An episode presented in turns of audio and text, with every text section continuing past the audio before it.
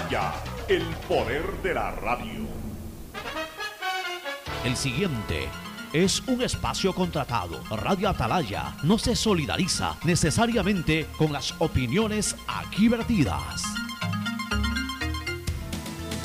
El siguiente en Radio Atalaya es un programa de opinión, categoría O, apto para todo público. La hora del pocho. La hora del pocho se viene con todo en Radio Atalaya. La hora del pocho. La hora del pocho. Alfonso el Pocho Car y su equipo traen para ustedes la opinión política, la opinión deportiva, más premios, sorpresas, regalos para sus oyentes. La hora del pocho. Aquí en Radio Atalaya. Cada día más líderes. Buenos días, este programa es auspiciado por Aceites y lubricantes Gulf, el aceite de mayor tecnología en el mercado. Cuando necesites buenos genéricos, acude a la farmacia de tu barrio y pide genéricos de calidad. Solicita los medicamentos genéricos de Cuajén. Viaja conectado con internet a más de 150 países al mejor precio con el chip internacional Smart SIM de Smartphone Soluciones. Si ganas en la vida y quieres ganar en el juego, llegó el momento de que te diviertas con los pronósticos deportivos de Bet593.es. Regístrate ahora y recibe un bono de hasta 300 dólares. Bet593.es, sponsor oficial de la Federación Ecuatoriana de Tenis y con el respaldo de Lotería Nacional. Desde ahora ya no tienen que escoger entre ir a farmacia o al banco. Con tu banco aquí pueden hacer las dos al mismo tiempo. Ahora podrán encontrar tu banco aquí de Banco del Pacífico en tiendas, cybers o farmacias, donde podrán realizar retiros, depósitos, pago de servicios básicos y más. Tu banco aquí, lo mismo que tu banco, pero aquí. Mole el Fortín te conviene. Compren Mole el Fortín, todo para la familia y el hogar. Todo para la belleza y el deporte, también para la salud. Paga todos tus servicios y disfruta del patio de comidas. Mole el Fortín te conviene. Universidad Católica Santiago de Guayaquil tiene tantas carreras que ofrecerte que es difícil señalarlas todas. Siempre tiene sorpresas y beneficios para ti. Universidad Católica Santiago de Guayaquil. Nuevas historias, nuevos líderes. Cuando se va la luz, tu vida se detiene. Evita los cortes pagando tu planilla en la APP de Senel EP o visita sus oficinas. Tu vida sigue. En el fútbol, bancos hay muchos, pero solo Banco Guayaquil es el banco de la vida. Patrocinador oficial de la selección ecuatoriana de fútbol. Con Mobiliar puedes transformar tus ahorros en una gran inversión. Todos los meses ofertamos un catálogo de casas, terrenos, departamentos y más. Participa en las subastas públicas de bienes inmuebles y haz realidad todos tus proyectos. Más información en www.inmobiliar.gov.es. CNT y su objetivo de ser la principal proveedora de telecomunicaciones del país, con una visión social de crecer e innovar constantemente, con transparencia, eficiencia y sobre todo comprometidos con la rentabilidad social. La alcaldía informa que ahora podrás acceder a todos los servicios de la Casa Rosada en el nuevo horario de 8 y media a 5 de la tarde. Y los tickets para acceder a almuerzos gratuitos se reparten desde las 10 y 30 de la mañana. Nuevos horarios para ti, porque el bienestar de la gente se siente. Alcaldía de Guayaquil. Autorización número 3120. CNE Elecciones 2023. Lo que tanto esperabas. Con Claro, el nuevo iPhone 14 puede ser tuyo. Escoge tu modelo favorito, iPhone 14, 14 Pro o 14 Pro Max y resérvalo ahora mismo a un precio especial. Ingresa a claro.com.es o resérvalo en nuestros centros de atención a clientes. Más información y condiciones en claro.com.es. El deporte es bienestar. Por eso la alcaldía te invita a ser parte de sus cursos de fútbol en las categorías de 5 a 17 años. Juega, aprende y cumple tu sueño de ser un campeón. Para inscripciones, contáctate los siguientes números. Porque el bienestar de la gente se siente. Alcaldía de Guayaquil. Autorización número 3121. CNE Elecciones 2023.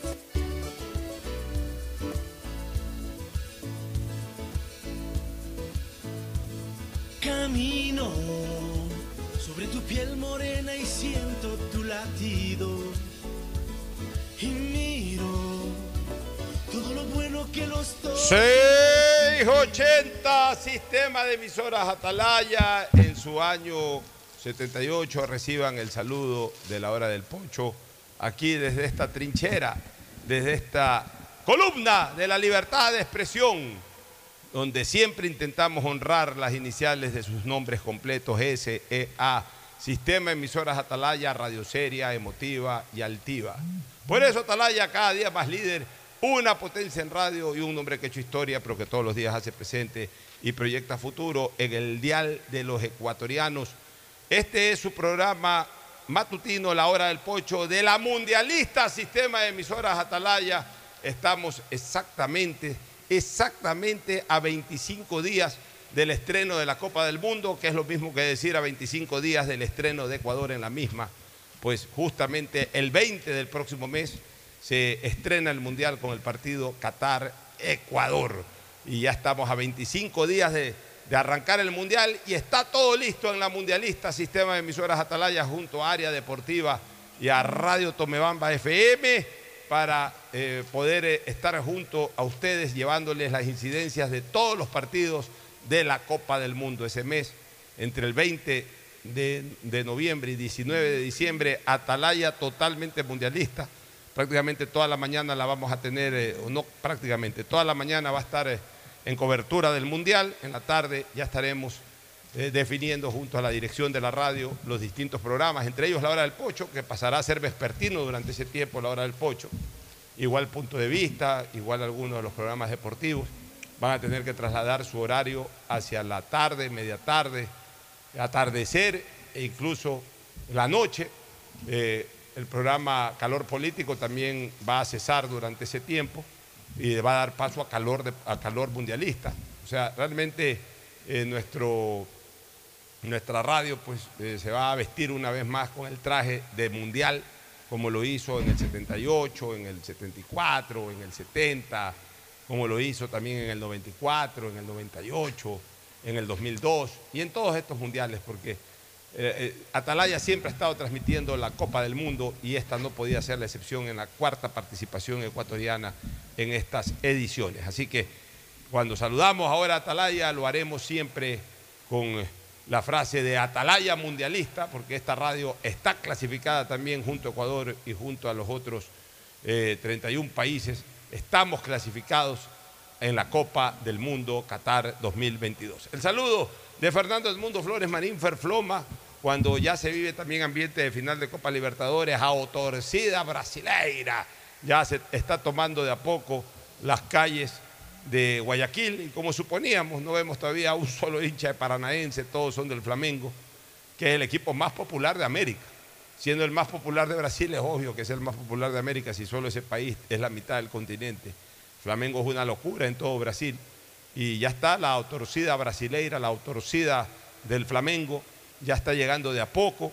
Ayer se han tomado en las noches eh, Puerto Santana, ya conoceremos más información de otros sitios en donde seguramente esta bulliciosa, alegre barra brasileña va a estar presente, llevando su samba, llevando su alegría, llevando su carisma, lle llevando su ilusión, y no solamente consumiendo, sino convocando incluso a la ciudadanía ecuatoriana. No, no, me extrañaría que hoy mucha gente vaya a Puerto Santana vaya a estos sitios solamente para disfrutar del ambiente brasileño.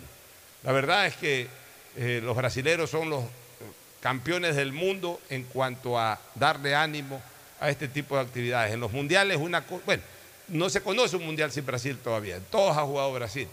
Pero una cosa es cuando Brasil está en el mundial y otra cosa es cuando Brasil ya ha sido eliminado del mundial. Mientras Brasil está en el mundial, eh, al menos en la sede en donde juega Brasil, esa es una verdadera fiesta. O sea, es, eh, la ciudad se convierte en un escenario de fiesta y, y, eso nos lo van a regalar de alguna manera en estos días los hinchas del Flamengo, que ya han comenzado a llegar a la ciudad de Guayaquil y que ya están disfrutando de las tardes, mañanas y noches guayaquileñas. Y solamente lo único que le pedimos a, las autoridades policiales y de toda naturaleza es que les brinden la máxima seguridad.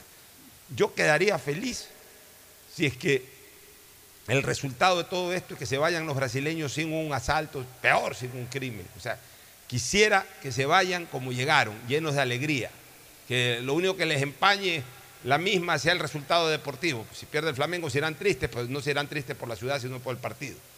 Pero lo que quiero es que ellos se vayan como han llegado, eh, con tranquilidad, completitos, con todos sus, eh, todas las cosas que trajeron y con las cosas que van a llevar incluso, que se vayan felices, que digan qué bonita experiencia en Guayaquil, qué bonita experiencia en Ecuador, que no haya ningún comentario negativo. Y eso no es tan complicado.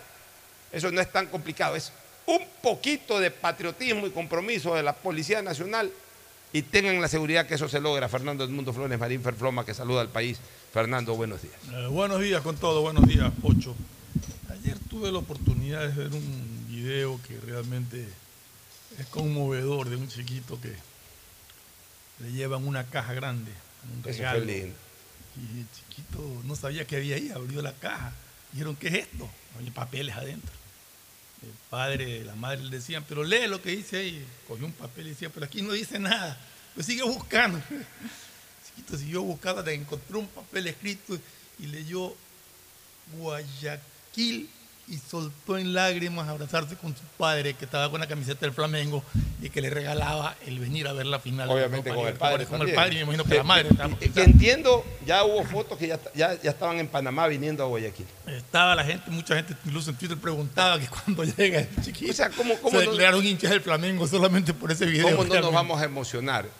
Porque nos ponemos en los zapatos de ese padre, regalándole eso a nuestros hijos, nos ponemos en los zapatos de ese niño cuando también nosotros lo éramos y cuando nos regalaban esa ilusión. O sea, ese niño, ¿con qué ilusión? Ese niño, ese niño no sabe quién va a ganar las elecciones del domingo en Brasil, ese niño no sabe los problemas que pueden haber en el Ecuador o en el Brasil mismo.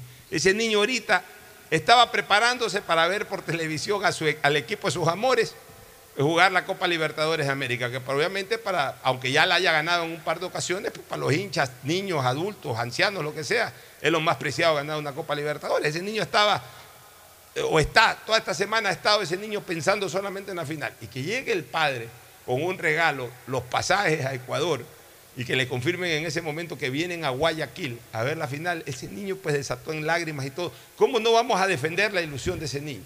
¿Cómo no vamos a defender la ilusión de ese niño? ¿Cómo no vamos a, pedir que se protejan a todos, que ese niño disfrute, se vaya feliz, se vaya contento? O sea, por eso, desde aquí, ¿cuál va a ser nuestro trabajo? Presionar a, más no poder a las, autoridades policiales para que den una protección absoluta. O sea, por Dios santo que no dejo pasar una en este tema. Por Dios santo que no voy a dejar pasar una. Ahora sí no voy a dejar pasar una. Porque ya, pues, o sea, está bien que no puedan cuidar la ciudad todo el tiempo como lo, exigimos. Pues no es que está bien, ya. Ya nos resignamos, o si no nos hemos resignado, por lo menos ya, ya sabemos que esa es nuestra karma, que no nos puedan dar seguridad todo el tiempo. Pues si ya un evento específico, sobre puntos específicos, que ya va a estar la hinchada localizada en puntos, todos saben Ya. dónde van a andar los hinchas. Ya, ¿no? que, que si no pueden brindar seguridad ahí, ahí sí que ya me destapo, pues, Fernando. Pues espero que eso no ocurra. La verdad es que yo tengo la fe. Y al contrario, si es que se brinda una gran seguridad y nos vamos sin ningún tipo de. Se, se acaba esto sin ningún tipo de incidente ni de molestia para los turistas, seré el primero en felicitar. Ustedes saben que yo en eso no me caso con nadie, ni persigo a nadie, ni alabo en demasía a nadie, ni nada por el estilo. A mí me gusta decir las cosas como son. Soy una voz ciudadana. Y en ese sentido, yo no voy a tener ningún empacho en decirle, a- por ejemplo, a la Policía Nacional, a la Gobernación, a las autoridades competentes, a la Alcaldía Guayaquil, a todo- extraordinario trabajo, señor. Por lo menos hemos disfrutado de cuatro o cinco días de paz o de relativa paz. No se han afectado a los turistas, a los extranjeros que han venido, todo el mundo se ha ido contento. Felicitaciones. Pero asimismo, si es que uno constata de que no hay la custodia que debe haber y peor si se produce una cuestión, no me va a temblar la mano ni la voz en, una vez más criticar. Lo único que queremos es que se retiren los brasileños como están llegando.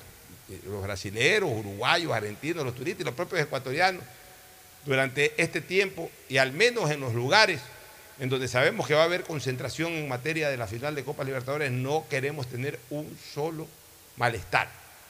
Que no se le roben pues ni una servilleta a la gente. No que no se le roben una cartera, un pasaporte, peor todavía, menos que tengan una desgracia. No queremos que se le roben una servilleta a un, a un- a un turista. Y no es difícil ni es complicado evitarlo. Ah, ya, pues un turista se va a un lugar de, le llaman barrio de tolerancia, o sea, ya se abre, se pierde de los sitios de seguridad. Bueno, ahí sí ya tampoco se puede garantizar. Pero en los sitios que se, supone van a estar bien custodiados, pues son los sitios de mayor tránsito, permanencia y, desarrollo turístico en estos días. En eso sí exigiremos, mi querido Ferfloma, el máximo de aplicación. O sea que los delincuentes ni lo intenten porque van a, van a encontrar respuesta. Y delincuentes que se llega a agarrar por ahí, que le hagan lo que le acaban de hacer a uno por ahí en Sauce, ahí vi un video, para que no regrese. Desgraciadamente, mi querido Fernando, a veces uno tiene que proponer este tipo de cosas porque ya, ya, es, ya es insoportable la situación. Pero bueno, volvamos a lo positivo. Que los turistas puedan disfrutar de la mejor manera esta situación que hoy podemos estar viviendo los guayaquileños y ecuatorianos en general, como es la final de la Copa Libertadores de América. Ay, Pocho, no quiero dejar pasar por alto, mm, darte mis más sinceras felicitaciones por ese reconocimiento que tuviste el día de ayer de parte de la Junta Cívica de, de Guayaquil, junto con otras personas que, a las que también felicito, pero realmente me satisface enormemente colaborar contigo y, y- y saber que, que la labor que desempeñas a través de los micrófonos es reconocida y es eh, bien vista por, por entidades como la Junta Cívica. ¿no? Así que mis felicitaciones nuevamente, Pocho. Te agradezco, Ferfloma, por tus sentidas palabras. Sí, en efecto, el día de ayer eh, fui convocado, bueno, no ayer, algunos días atrás, pero ya eh, ayer se desarrolló el acto en la Casa de la Ciudad, que es el municipio de Guayaquil, en el Salón de Olmedo. Este, fui convocado por la Junta Cívica junto a otras 22 personas para recibir eh, sí, un homenaje, un reconocimiento. Nos han nombrado hijos ilustres de la ciudad de Guayaquil a nombre de la Junta Cívica de esta ciudad, que la lidera mi gran amigo Miki Palacios. Él lo dijo ahí, que no es por la amistad, dio algunos comentarios, dio alguna eh, exaltación, eh, exaltación de mi perfil, de mi personalidad. Como le dije a Miki, al final el 99.9% no era cierto, lo único cierto fue mi nombre y apellido, porque la verdad es que eh, fue demasiado generoso este, Miki, fue demasiado generoso, creo que ahí sí pecó de amigo, fue demasiado generoso, por lo menos yo lo tomo así. Yo simplemente soy un guayaquileño que eh, cumplo, que cumplo con las características de un guayaquileño. Ser una persona frontal, ser una persona honesta, ser una persona que trabaja, ser una persona decidida en beneficio de su ciudad, de sus conciudadanos, de mi familia, obviamente, y en último término de mi persona. Y en ese sentido, actúo como un guayaquileño y mientras actúe yo como un guayaquileño estoy satisfecho. Yo le quiero agradecer a la Junta Cívica por, por- por este homenaje que me ha hecho a mí y a otras 22 personas. Me enorgullece primero de recibir de donde vino ese homenaje que es la Junta Cívica. La Junta Cívica de Guayaquil es una representación de la ciudadanía guayaquileña. En segundo lugar, de haber compartido este homenaje con personas verdaderamente connotadas en la colectividad guayaquileña y ecuatoriana. Por ejemplo, tres periodistas a los que reconozco con suprema autoridad para haber recibido ese, ese homenaje, Alfonso Espinosa de los Monteros, el, el- el ícono de la televisión ecuatoriana, el hombre que ha estado ahí toda la vida, desde que existe Coavisa. Salió en la primera audición de Televistazo y, Sí, sí. y lo sigue haciendo. O sea, no es una exageración. Alfonso Espinosa tiene en televisión un año menos de lo que yo tengo de vida. Salió en el 67, yo nací en el 66. Lo vi a Alfonso Espinosa absolutamente toda mi vida dar noticias, absolutamente toda mi Bueno, vida. eso es lo que hemos visto todos los, los guayaquileños desde que comenzó la televisión acá Ya, en el Ecuador. y- y- Alfonso Espinosa en la pantalla. ¿no? Y, lo- y tuve el honor de compartir con él varios años también eh, estudios.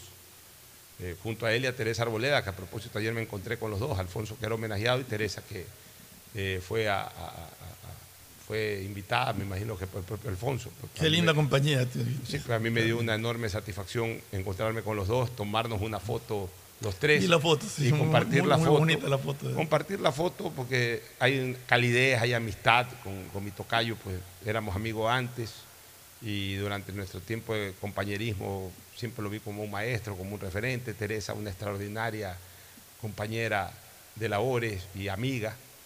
Hay dos personas que yo he querido entrañablemente en la televisión ecuatoriana, bueno, varias. Yo diría tres personas a las que yo quiero entrañablemente. Eh, una, Teresa Arboleda. La otra persona, desgraciadamente, se nos fue este año, Tania Tinoco. Y la otra persona, Mariela Viteri. Son tres personas que yo quiero real y entrañablemente. A todas, a todas las respeto, a todas las quiero mucho. Pero estas tres son como hermanas de verdad. Teresa, Tania, que en paz descanse, y, y Mariela. Entonces, haberme encontrado ayer con Teresa, haberme encontrado con, con, con Alfonso, me permitió tomarnos una foto ahí eh, con, ellos. Con ellos. Eh, y luego, mira, lo que es tener un archivo, ¿no? que hoy no lo tienes tanto, a pesar de que te tomas mil fotos, a la larga no tienes uno guardado. Antes uno no tenía esto del- de, la foto en celular, pero cuando se tomaba una foto con una cámara, se plasmaba en papel la fotografía y la tienes guardada ahí. Es más fácil a veces encontrar una foto vieja que una foto reciente, porque de, de repente por ahí no la encuentras, se te perdió, se te, eh, se te borró, lo que sea. En cambio, la foto vieja, una vez que te la tomaste hace 30, 40 años y te dieron la foto impresa, ahí la tienes guardada en algún lugar. Entonces encontré, yo sabía que tenía dos fotos ahí que quería compartirlas junto a esta, a la de ayer. Tenía una foto con Teresa en estudios, dando noticias, en, eh, eh, locutando televistazo de las, en esa época de las 8 de la noche, Teresa y yo. Teresa era la locutora general y yo era el locutor, el presentador de las notas deportivas.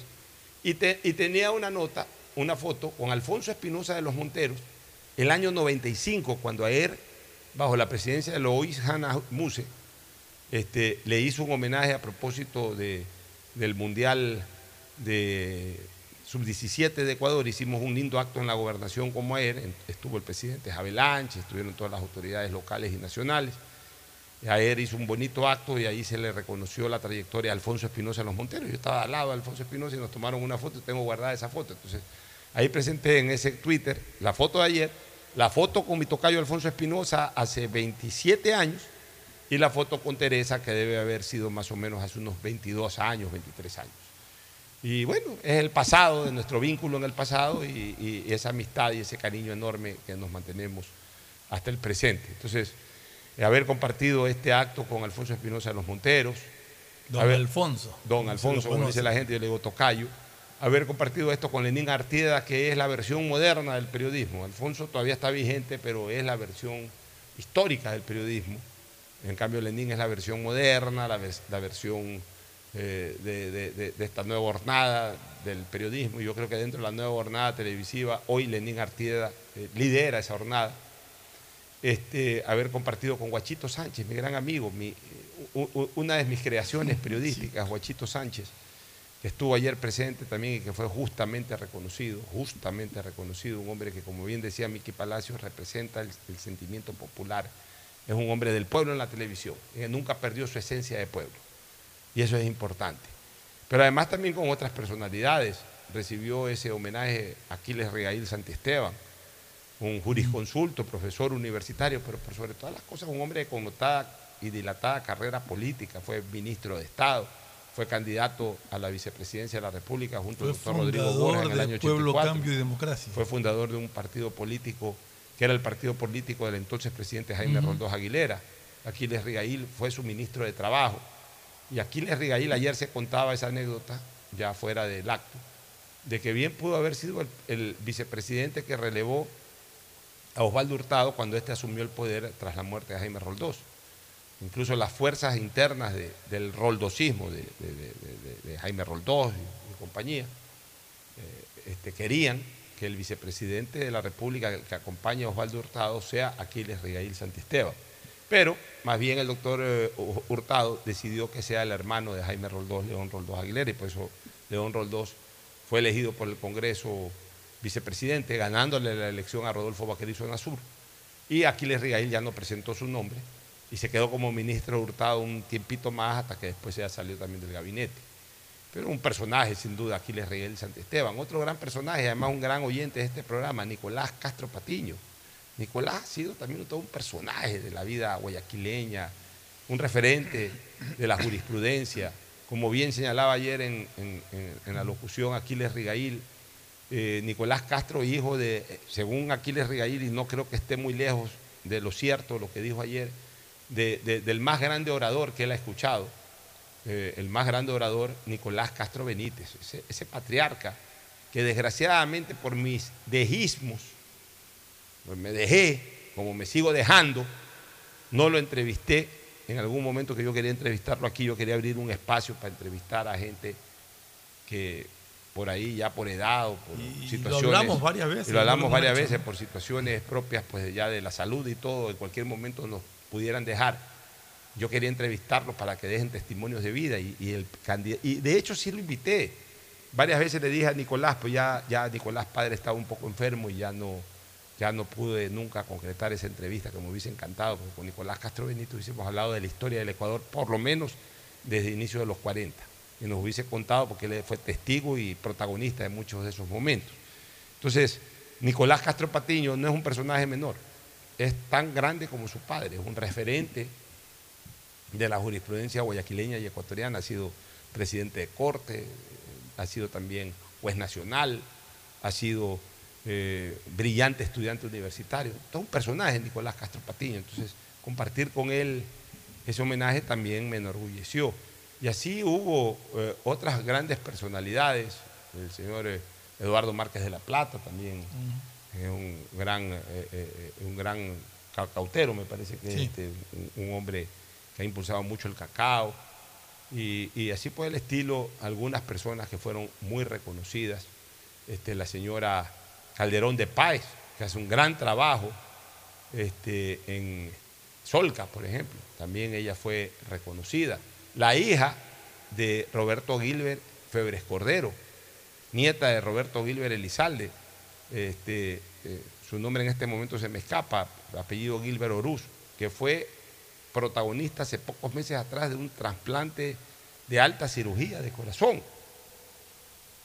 O sea, estamos hablando de gente que en menor edad o mayor edad, o contemporáneos míos algunos, pero que han venido destacando en la vida científica, eh, deportiva, periodística y de toda naturaleza. Entonces yo, yo me sentí verdaderamente halagado de ser parte de esos 23. Le agradezco a la Junta Cívica y agradezco decenas de mensajes que he recibido, tanto en redes sociales como en WhatsApp y, y- llamadas telefónicas de amigos que están contentos. No faltan los picaportes que insultan, que ofenden. Ya, tampoco me voy a amargar por eso, mi querido Ferfloma. Muchas gracias a la Junta Cívica. Y solamente quedó ahí plasmado un compromiso mío, el seguir siendo tan guayaquileño como siempre. Punto. Y ese no es mayor esfuerzo para mí, el seguir siendo tan guayaquileño como siempre.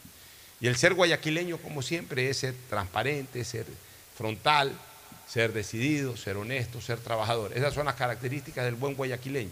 Yo trato de ser un buen guayaquileño. De ahí no soy el mejor, pero por lo menos tampoco soy el peor. Soy un buen guayaquileño y ese es mi compromiso, seguir siendo un buen guayaquileño. Defender siempre a mi ciudad, sin anteponerla a mi país, pero defendiéndola con mi vida también. Bueno. Bueno, este, de ahí eh, podemos ir hablando de algunos temas. ¿Qué te parece, si vamos algunos. primero, ¿qué te parece si vamos a una primera pausa comercial para, Ah, para hacer una agenda política, de opinión política inmediatamente y luego hablar sobre la final de Copa Libertadores y temas deportivos? Ya volvemos. El siguiente es un espacio publicitario apto para todo público. Siga, siga. Señora, espere, no me empuje. Siga, siga. Qué pesadilla más fea. Ojalá existiera un lugar donde no te estén diciendo, siga, siga. Lo mismo que tu banco, pero aquí. ¿Existe un lugar como un banco pero sin el siga, siga? Lo mismo que tu banco, pero ¿Y aquí. se puede depositar y retirar como en el banco? Tu banco aquí. Lo mismo que tu banco, pero aquí. Encuéntralos en tu tienda, cyber o farmacia más cercana. Lo mismo que tu banco, pero aquí. Banco del La Pacífico. alcaldía informa que ya puedes registrarte al programa Generación Digital.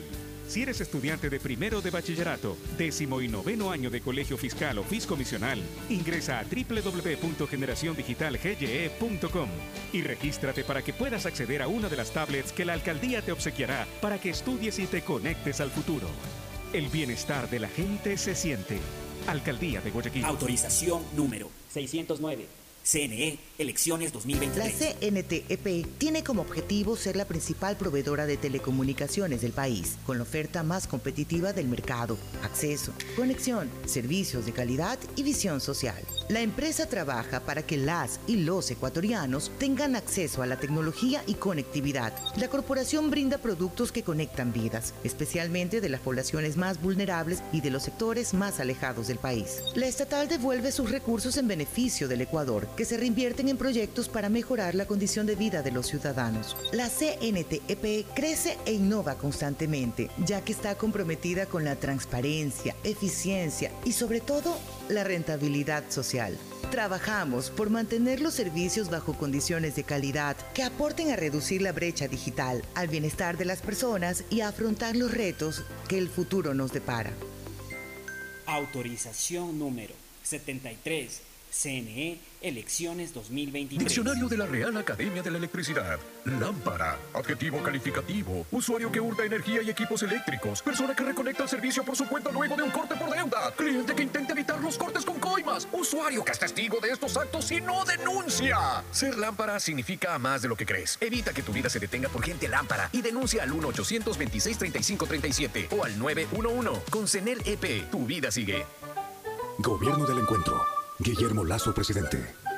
Autorización número 599. CNE, elecciones 2023. Pedagogía, diseño, medicina, arquitectura, comercio, turismo, nutrición, literatura, computación, psicología, trabajo social, electricidad, agronomía, animación digital. La verdad es que tenemos tantas carreras que ofrecerte que no nos alcanzan en esta cuña. Ven a la Feria de Estudios de la UCSG y descúbrelas todas. Te esperamos este 5 de agosto, de 8 a 17 horas, en la avenida Carlos Julio Arosemena, kilómetro 1 y medio. Tenemos muchas sorpresas y beneficios para ti. Universidad Católica de Santiago de Guayaquil. Nuevas historias, nuevos líderes. Con Inmobiliar puedes transformar tus ahorros en una gran inversión. Todos los meses ofertamos un catálogo nacional de lotes, terrenos, casas, departamentos y más. Participa en las subastas públicas de bienes inmuebles y haz realidad todos tus proyectos. Consulta el catálogo y más detalles del proceso llamando a 1-800 Inmobiliar 1-800-466-624 o visita nuestra página web www.inmobiliariapublica.es. Inmobiliar, bienes en venta todos los meses.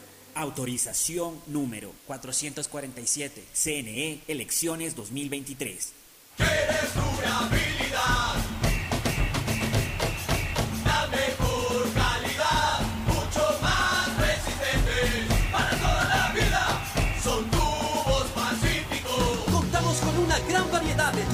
y accesorios de PVC para uso domiciliario, infraestructura y agrícola, fabricados con materiales más resistentes y duraderos, 100% libre de metales pesados. Tubos Pacífico para toda la vida.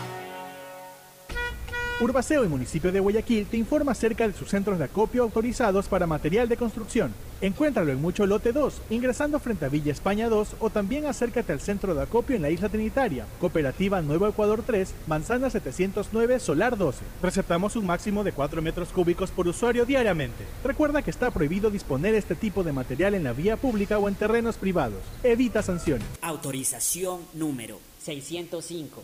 CNE, elecciones 2023. 593.es. Tu mejor jugada siempre será divertirte con Bet593. Pronósticos deportivos y juegos en línea. Regístrate ahora en Bet593.es y recibe un bono de hasta 300 dólares para que empieces a pronosticar. Bet593, sponsor oficial de la Federación Ecuatoriana de Tenis, con el respaldo de Lotería Nacional. 593.es. Lo viven ellos, lo juegas tú. Aplican condiciones y restricciones. Mole el Fortín te trae un Halloween super espectacular. Sí, del 29 al 31 de octubre visita nuestro Photobooth del terror, ubicado en la planta alta y llévate un video en 360 grados con los personajes más terroríficos. Además, no olvides venir con tu mejor disfraz porque podrás llevarte espectaculares celulares e increíbles premios instantáneos. Recuerda, del 29 al 31 de octubre, la diversión más terrorífica está en Model Fortín. Ecuagen, medicamentos genéricos de calidad y confianza a su alcance. Ecuagen, una oportunidad para la salud y la economía familiar. Consuma genéricos Ecuagen. Viaja conectado con Internet a más de 150 países al mejor precio con el chip internacional Smart SIM de Smartphone Soluciones.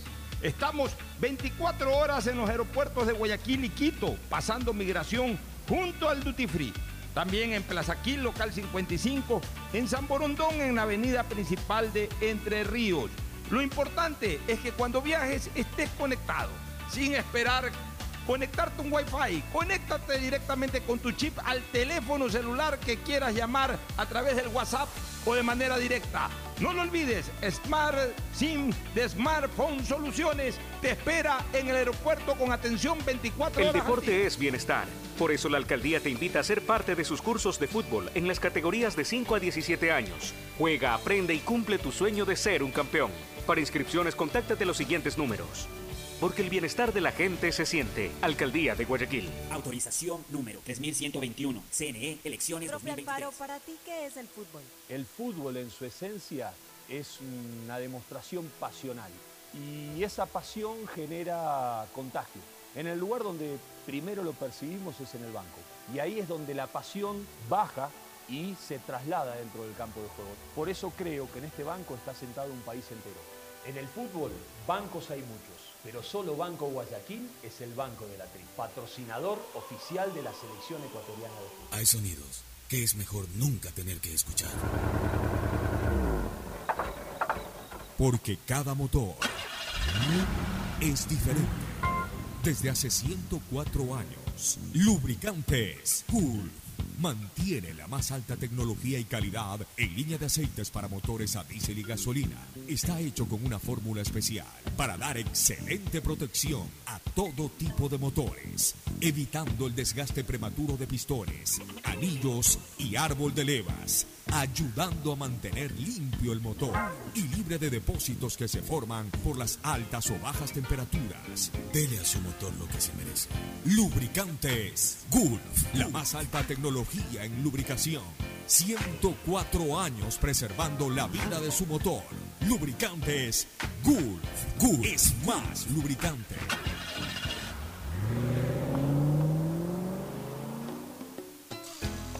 Fin del espacio publicitario. Usted está escuchando un programa de opinión, categoría O, apto para todo público. Bueno, retornamos, mi querido Fer Floma. Aquí estamos en la hora del pocho, en su programa matinal del sistema de emisoras Atalaya de este miércoles 26 de octubre del 2022. Eh, iba a tratar un tema político, pero sí, se ha producido un pequeño incidente ayer que ya se solucionó parcialmente. Cuéntalo y yo te digo ya la actualización, porque hoy día estuve conversando con la gente del aeropuerto. Un inconveniente que incluso ha provocado un comunicado de, de la autoridad aeroportuaria de Guayaquil. Resulta que parece que entre la Cancillería, el Ministerio de Relaciones Exteriores y el Consulado de Venezuela organizaron el retorno de unos ciudadanos venezolanos, creo que no sé si son 60 o 90, por ahí es el número, en un vuelo de una compañía que se llama Conviasa. Resulta que esa compañía había sido suspendida hace tres semanas por la Dirección de Aviación Civil y no puede volar a territorio ecuatoriano, no puede surcar por, incumplimiento de algunas normas. Aparentemente Cancillería, o sea, el ministro de Relaciones Exteriores y el embajador de Venezuela desconocían esto. Cuando han querido pedir la exoneración de la tasa aeroportuaria, se enteran con que esta compañía no, no, no puede ingresar al Ecuador porque hay una orden, una autoridad competente en esto, ¿no? Entonces, el resultado es que los ciudadanos venezolanos están en el aeropuerto, el, el, aparentemente el embajador les ha pedido que no se retiren hasta solucionar el problema, que el problema ya no es con la autoridad aeroportuaria de Guayaquil, sino con la aviación civil, que es la que le ha suspendido el permiso a, a la compañía Conviasa para volar a territorio ecuatoriano. Ya, te cuento actualizando un poco el tema. Sí. En efecto se produjo eso, yo fui informado a seis y pico de la tarde, siete de la noche, me llamó un querido amigo, radiodifusor, pero que ha estado formando parte de otras actividades importantes de la comunicación en el país en los últimos años, y me contó esa novedad. y obviamente pues investigué. Hoy día he podido conversar con el coronel Ángel Córdoba, que es el director operativo de Taxa justamente. Eh, y, ahí nos supo explicar eh, qué es lo que ha estado ocurriendo o qué es lo que ha ocurrido. En efecto, ha habido una especie de convenio de trabajo conjunto entre el Ministerio de Relaciones Exteriores de Ecuador y la Embajada, perdón, el Consulado de Venezuela en Guayaquil para que un grupo de venezolanos, cerca de 80 o 90 venezolanos, regresen a su país porque han decidido hacerlo. Así como se les abrió los brazos para que entren, pues bueno, si se quieren ir porque consideran que allá pueden estar mejor, pues cada quien que decida sobre su vida. ¿no? Eh, eh, cabe recalcar que es gente de escasos recursos, Es no gente, es que gente que no, no, claro, es gente de escasos recursos. y por eso se estableció un vuelo humanitario a través de una aerolínea venezolana. Esta aerolínea, en efecto, por un tema de trámite, no ha podido entrar al Ecuador. Desconocían el consulado y también la embajada, eh, perdón, la Cancillería. Quizás para una próxima experiencia de estas, eh, no solamente hay que planificarlo desde lo político, es decir, desde la, eh, eh, desde la concordancia de acciones entre, en este caso, el Ministerio de Relaciones Exteriores y una embajada o un consulado extranjero, sino que también ya previamente hacerlo en coordinación con lo operativo, llamar a llamar, conocer qué aerolínea viene, ya esto nos deja de experiencia de que tienen que saber en cuanto a la investigación si esa aerolínea no tiene ningún problema de entrada al Ecuador, para que no se repitan este tipo de cosas. La cuestión es que esta aerolínea no puede entrar al Ecuador y, y aquello imposibilita el traslado de estas personas. Aquellas no querían retirarse ayer del aeropuerto y yo los comprendo, yo los comprendo, porque ya que eh, se ilusionaron y se les prometió esto y llegaron al aeropuerto y ya se despidieron de quienes hayan tenido que despedirse. Y Está- llevaron las pocas o muchas cosas las que pocas o tengan, ¿no? muchas cosas que tengan, las llevaron ya para, para viajar con, con- con sus pertenencias a Venezuela. De repente se encuentran en el aeropuerto con esta novedad y obviamente pusieron el grito en el cielo y, Y debe haber habido niños también ahí. Claro, y como medida de hecho, pues bueno, ya qué vamos a hacer, pues ya hemos dejado, ya abandonamos nuestras casas, entregamos nuestros cuartos donde hayamos estado viviendo, si alguien nos estaba hospedando, ya nos despedimos de esa persona, ¿cómo regresamos? O sea, también hay que verlo desde la parte humana. Era obvio que eh, estas personas ejerzan algún tipo de presión para decir, de aquí no nos movemos. Eso iba a coincidir también con el, el masivo flujo de turistas brasileños que están llegando por la Copa Libertadores. Entonces, obligó, digamos que la obligación es natural, pero eh, digamos que hizo crecer un poco más la obligación de solucionar este problema por parte de las autoridades aeroportuarias. Y llegaron a un acuerdo con todas estas personas. Finalmente los trasladaron a un albergue. Ellos en este momento ya no están en el aeropuerto, Ya. están en un albergue eh, o en varios albergues. Eh, albergues para, para, eh, ahí me imagino reciben alimentación y, de alguna forma hospedaje, hasta que esto se pueda solucionar. El asunto es la solución inmediata a su traslado. Si pueden estar en el albergue un día, dos días, hasta una semana, pero si el problema es una aerolínea, hay que ver cómo se les resuelve ese problema. Si ya no puede, primero hablar con esa compañía a ver si que puede resolver el problema, si es un trámite menor, que se resuelva en cuestión de minutos, horas. Y si ya es por un impedimento mayor, un incumplimiento, una cuestión ya que genera una sanción mucho más grave, de a lo mejor no poder volver a entrar al país o no entrar en un buen tiempo, eh, yo no sé realmente y no me supo explicar, no, lo sabía tampoco el general, el general Ángel Córdoba, pues bueno, buscar una alternativa. Eh, buscar una alternativa, ya sea de un avión eh, militar local, por último, que cumpla con aquello. Ya, o sea, si ya hemos ayudado a los venezolanos eh, de alguna forma durante algunos años, ya, o sea, si hay que hacer un viaje humanitario, un Hércules, por ejemplo, que vaya un Hércules. O, eh, si bien es cierto que están trabadas totalmente las negociaciones y las conversaciones con el gobierno de Venezuela, pero a través del propio consulado de Venezuela y de la embajada de Venezuela, yo no sé si tenemos embajada eh, venezolana aquí y embajada ecuatoriana allá, no, sé. Desconozco, la verdad. No sé, porque un momento se rompieron que, las acordémonos que el Ecuador no reconoció y no reconoce todavía, porque no ha habido cambios, al gobierno de Nicolás Maduro, sino que Entonces- reconocía a Juan Guaidó como presidente de Venezuela. Entonces, posiblemente haya consulados, pero así como el consulado con la Cancillería lograron que esta aerolínea haga el viaje humanitario, a lo mejor puede haber otra. o a lo mejor o sea, se puede llegar para que... Debe Es un avión el que se debe tener un costo, pero fletar un avión para que los coge y los lleve, no, no sé, ¿no? O sea, a- algún tipo de solución de esa naturaleza tiene que darse, ¿no? En última instancia, Fernando, hasta contratar uno de estos aviones charter que vienen de Brasil, que van a estar un día y pico, digo, dos días, que hagan un vuelo a Venezuela y regresen. Sí, igual me decía el, el- el coma- el general Córdoba que muchos de estos aviones que están... Quedan parqueados aquí. No, se regresan Ah, a Brasil y después vuelven, porque ellos tienen que seguir produciendo. pues. Claro, el viejo, aquí. el viejo eh, adagio de barco, barco, barco amarrado no gana... Barco amarrado no, barco Ma- amarrado, barco, sí. amarrado, barco amarrado no, No gana gana flete. flete. Igual en los aviones. pues, no puede estar dos días un avión aquí parado. Ellos regresan a Brasil, hacen otro charter, hacen algún tipo de, de operación, ganan un billetito más y regresan a recoger a los pasajeros. Bueno, por ahí uno de esos, a lo mejor los, eh, alguno que sí se va a quedar aquí un día y pico, dos días, que lo contraten y se lleven a los venezolanos que están ahí parqueados o que estaban parqueados en el aeropuerto y que están pasando por este malestar, que se los lleve. ¿Quién financia eso? Pues habrá que ver quién financia eso. Alguien financiaba lo de este avión venezolano. Ya que una línea aérea venezolana. Bueno, pues alguien lo financiaba, Sí. alguien tenía que pagar la gasolina. alguien- O sea, hay que buscar una solución. Y ahí sí no te podría decir yo cuál sería la solución. Eh, no sé cuál es el compromiso realmente, no sé si, si el gobierno de Venezuela era el que los estaba mandando a recoger a través de las gestiones que hizo el consulado con la ayuda de la, de la Asumo eso, me imagino que estos ciudadanos se acercaron al consulado a hablar que su- y expresar su, su deseo de retornar a Venezuela y ellos han de haber coordinado cómo hacerlo. Ya, con- entonces si el gobierno de Maduro está pagando, estaba pagando aquello, ni eso le sale a Maduro. por o sea, si el gobierno de Maduro le estaba pagando esa aerolínea, o estaba poniendo ese avión, que ponga otro avión, pues de otra aerolínea. O por ahí que, ¿qué le puede costar un charter de estos, de estos mismos, o de, una o de cualquier aerolínea, que haga un charter, que le costará 100 mil dólares, 150 mil dólares? Pues que cumpla pues, con esos eh, eh, ciudadanos venezolanos que quieren regresar al país. Pero esto hay que darle solución porque, ¿sabes qué? Tampoco es bueno que se queden de largo en los albergues. tampoco es bueno para nuestra ciudad. Ni Ya para tenerlos- ellos tampoco, ¿no? O sea, ni para que- ellos tener aquí a gente que ya no tienen su, en su visión Claro, de vida ya estar aquí. Así Eh, es. tienen que Tienen readaptarse. mente regresar a su país, Ya- ya que- regresar a sus familias y ya- todo. Ya se los recibió cuando quisieron venir. Y ahora que se quieren ir, pues hay que apoyarlos para que se vayan.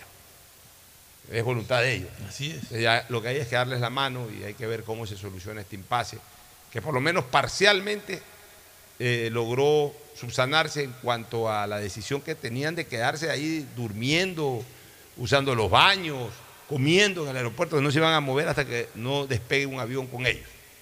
Los lograron convencer y están en los albergues. Pero tampoco hay que olvidarlos, hay que solucionarles el problema. Sí, completamente de acuerdo. Ojalá que se encuentre una pronta solución a esto. Fernando, en las organizaciones sociales hay inquietud porque no se estarían cumpliendo los acuerdos a corto plazo llegados con el gobierno durante los tres meses de diálogo, por lo que se preparan acciones de protesta.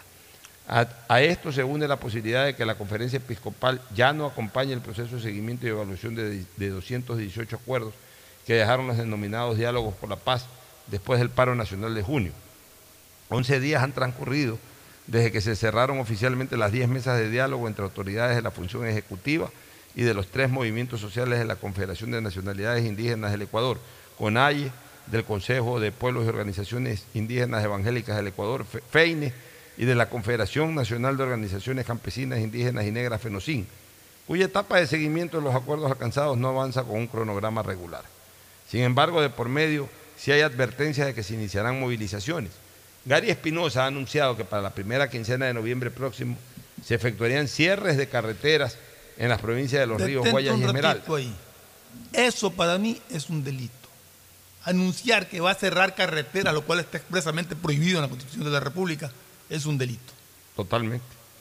Ya, Espinosa se refiere a los resultados de la mesa de banca pública y privada, que fue la primera en instalarse en julio pasado y que dejó entre sus consensos la condonación de deudas en instituciones públicas, subsidiar la, URIA, créditos al 1% de interés, entre otros. Según el dirigente esmeraldeño, pese a las conversaciones, el jefe de Estado no ha cumplido con estos puntos, por lo que en las calles exigirán su ejecución.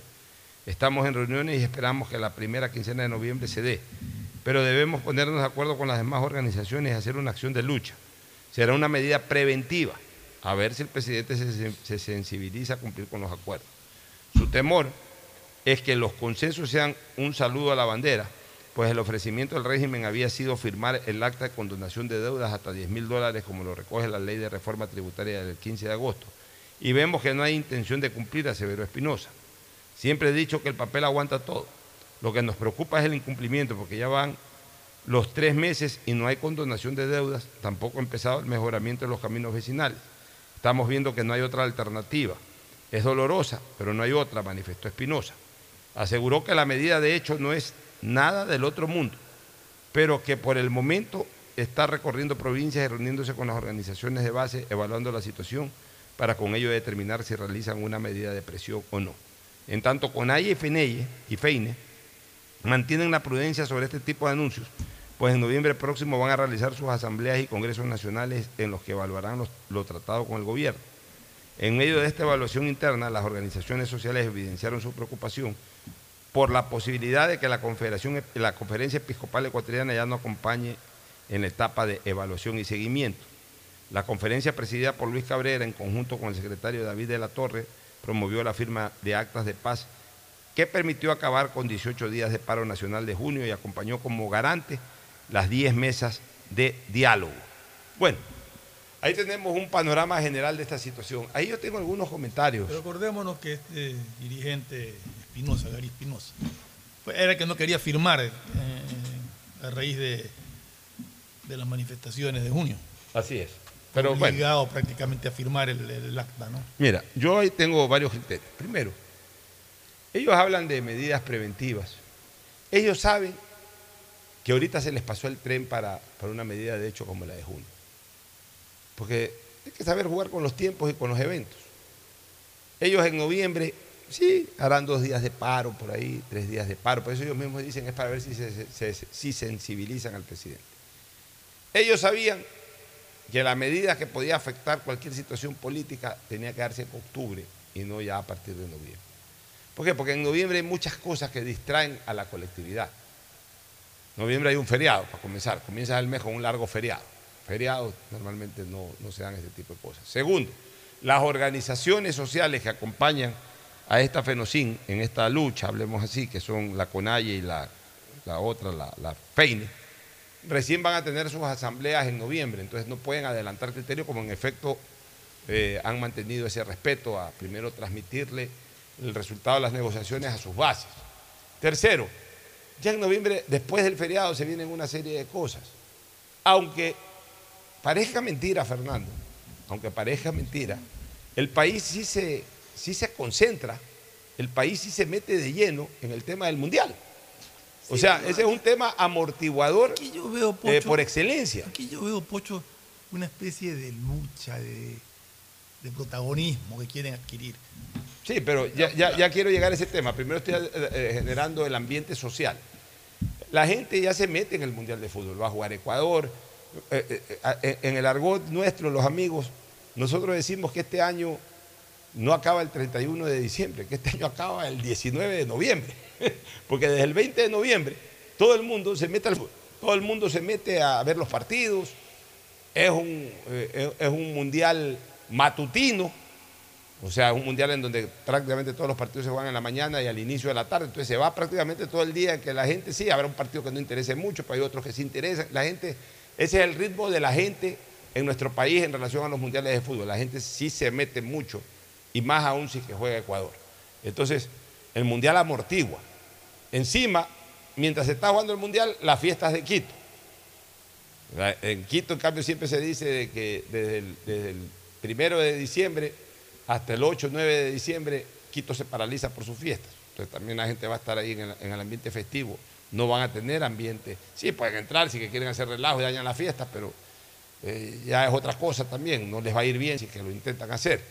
Ya, y de ahí ya viene la Navidad. Ya la gente no está para. Encima que todavía se está jugando el Mundial, ya eh, comienzan a, vivirse los días previos a, a la Navidad. Eh, segunda semana de diciembre, tercera semana de diciembre. En, esa época nunca nadie hace nada eh, que perturbe, al contrario, la gente más bien baja sus revoluciones y por lo menos ese mes se dedica a pasar en paz las fiestas de fin de año. Viene la fiesta de fin de año y a partir de la fiesta de fin de año, con el arranque del siguiente año, arranca también la campaña electoral y ya las organizaciones políticas, incluidas estas, están metidas en campaña electoral. Entonces, por ejemplo, en el caso de ISA, que está apoyando de frente a, a, a ¿cómo que se llama el que fue alcalde? Al Loromero, a, a, a, Yunda. ¿Cómo se va a meter a hacer relajo en Quito habiendo ya anunciado su apoyo a Ayunda. ¿Cómo se va a meter a hacer relajo en Quito? O sea, le va a tirar toda, toda la, la volquetada encima al propio, a su propio candidato. Y así por el estilo en todos lados. Además, ellos también tienen candidatos y todo, entonces no van a tener espacio para esto. ¿Qué es lo que yo creo? Sí, a lo mejor van a intentar calentar la calle, pero si ellos quieren en algún momento verdaderamente volver a hacer un alboroto de la naturaleza del que ocurrió en junio o de lo que ocurrió en el año 2019, ellos van a tener que hacerlo o van a tener que prepararlo para después de las elecciones.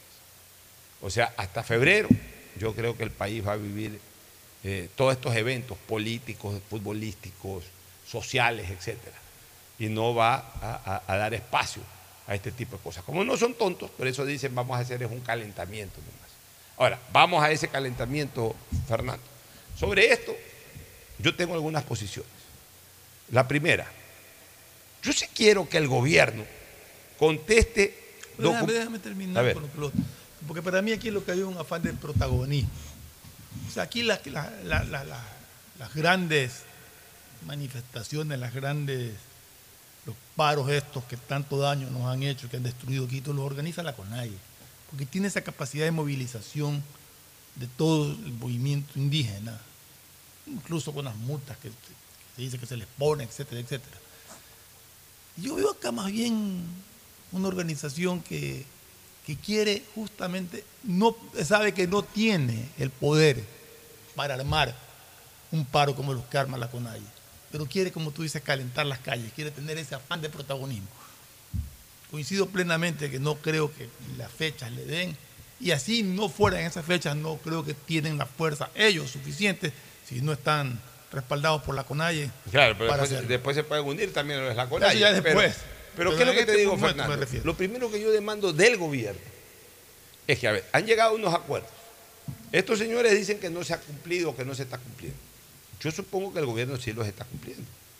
Pues sí sería un error que si ya llegaron a un acuerdo y no los comiencen, eh, equivocados o no, estemos a favor o no 11 estemos a favor. Ya por eso, pero sí sería un error que no lo hagan porque le dan pie a esto. Pero digamos que el gobierno sí los está cumpliendo, a lo mejor, o los está terminando de preparar o lo que sea. ¿Qué es lo que tiene que hacer el gobierno? Inundar de información al respecto, pues, y contrarrestar, pues. No, señores, usted está mintiendo, señor fulano de tal. Vea, aquí está ya en el banco de, en el Banco Ecuador, ya le han hecho condonación de deudas. a- a- a- aquí está una lista de 1.500 campesinos que les han condonado la deuda. Eh, lo de acá que usted está diciendo que no se ha hecho, vea, así se está haciendo. Vea, lo de acá que usted dice, sí, en efecto todavía no se comienza porque recién hemos culminado, pues mire, ya se han hecho todos estos procedimientos. No jodan. Así decirlo, así Pero lo que- tratarlo. Lo que más, le, lo que más interesa, eh, por lo que lo he escuchado permanentemente a, a Espinosa, es la condonación de deuda. Ya, bueno, eh, mira, yo no estoy de acuerdo, porque no es cuestión de endeudarse después que me la perdonen con una medida de paz. Pero si ya llegaron a ese acuerdo, entonces me imagino que lo están cumpliendo. Tiene que cumplirlo. Ya. Y si ya lo están cumpliendo, hay que informar, pero no es que hay que informar, es que ¿sabes cuál es el problema de este gobierno? Es el- básicamente es el problema de la comunicación. ¿Y por qué básicamente es el problema de la comunicación? Porque creen que la comunicación es que salga un ministro por ahí a decir.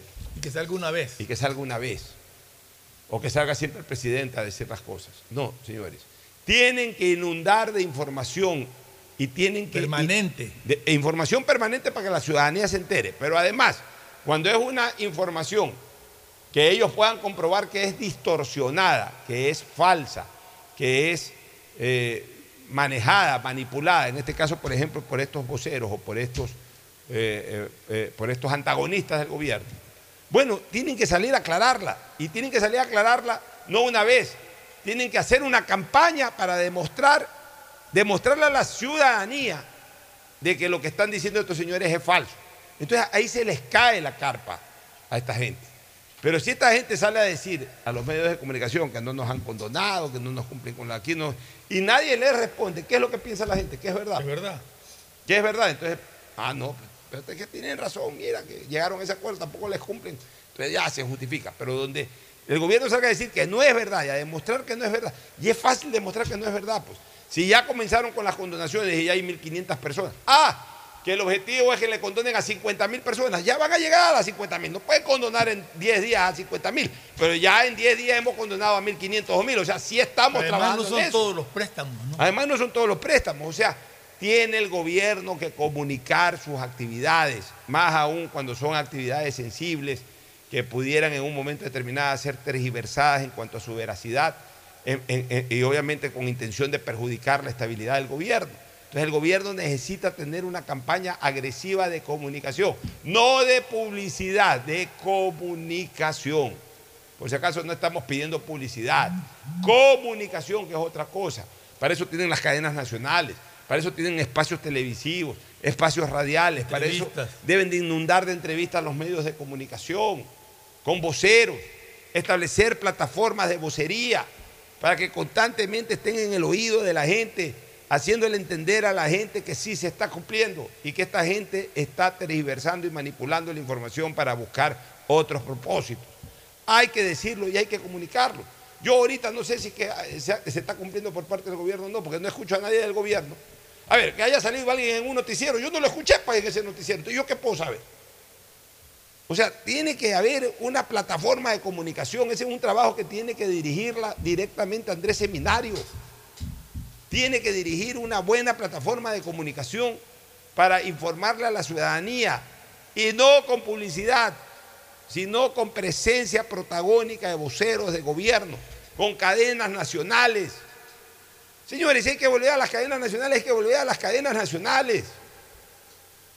Ah, que no, que yo me quejé porque eso lo hacía Correa. Bueno, no hay que inundar eh, la manera como lo hacía Correa ni hacer sabatines de cuatro horas, pero sí hay que hacer durante una semana un espacio de dos minutos explicándole a la gente todos los días en horario prime time de la televisión de que sí se está cumpliendo con esto. Hay que hacerlo, pues. Hay que hacerlo, pues. Un gobierno no puede estar incomunicado. Un gobierno tiene que comunicar las cosas en las que está cumpliendo.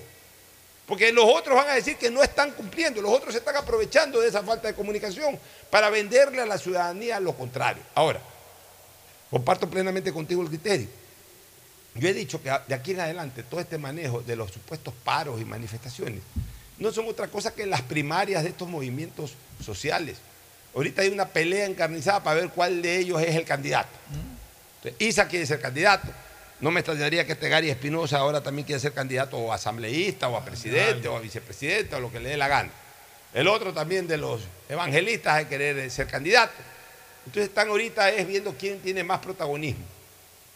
Como de alguna manera, como de alguna manera, ellos saben en el fondo que la oposición está huérfana de- de- de- de verdadero peso político en este momento en ejercicio opositor.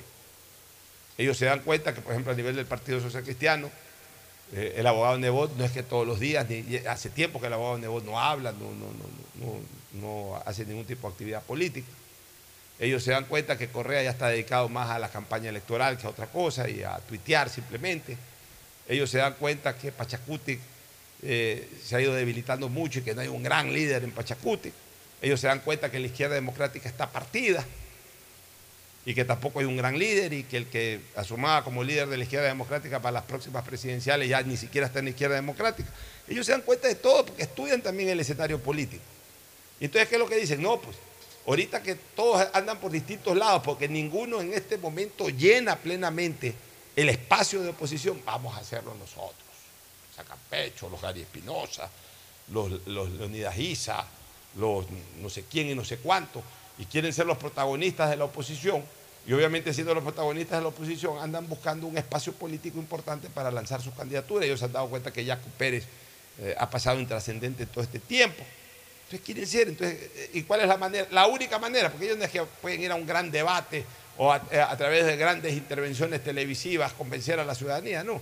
¿Cuál es el escenario de ellos? La calle, el bloquear, el tirar troncos de árbol, el, el resistir, el decir que están resistiendo, el convertirse en la voz de los desposeídos, según ellos.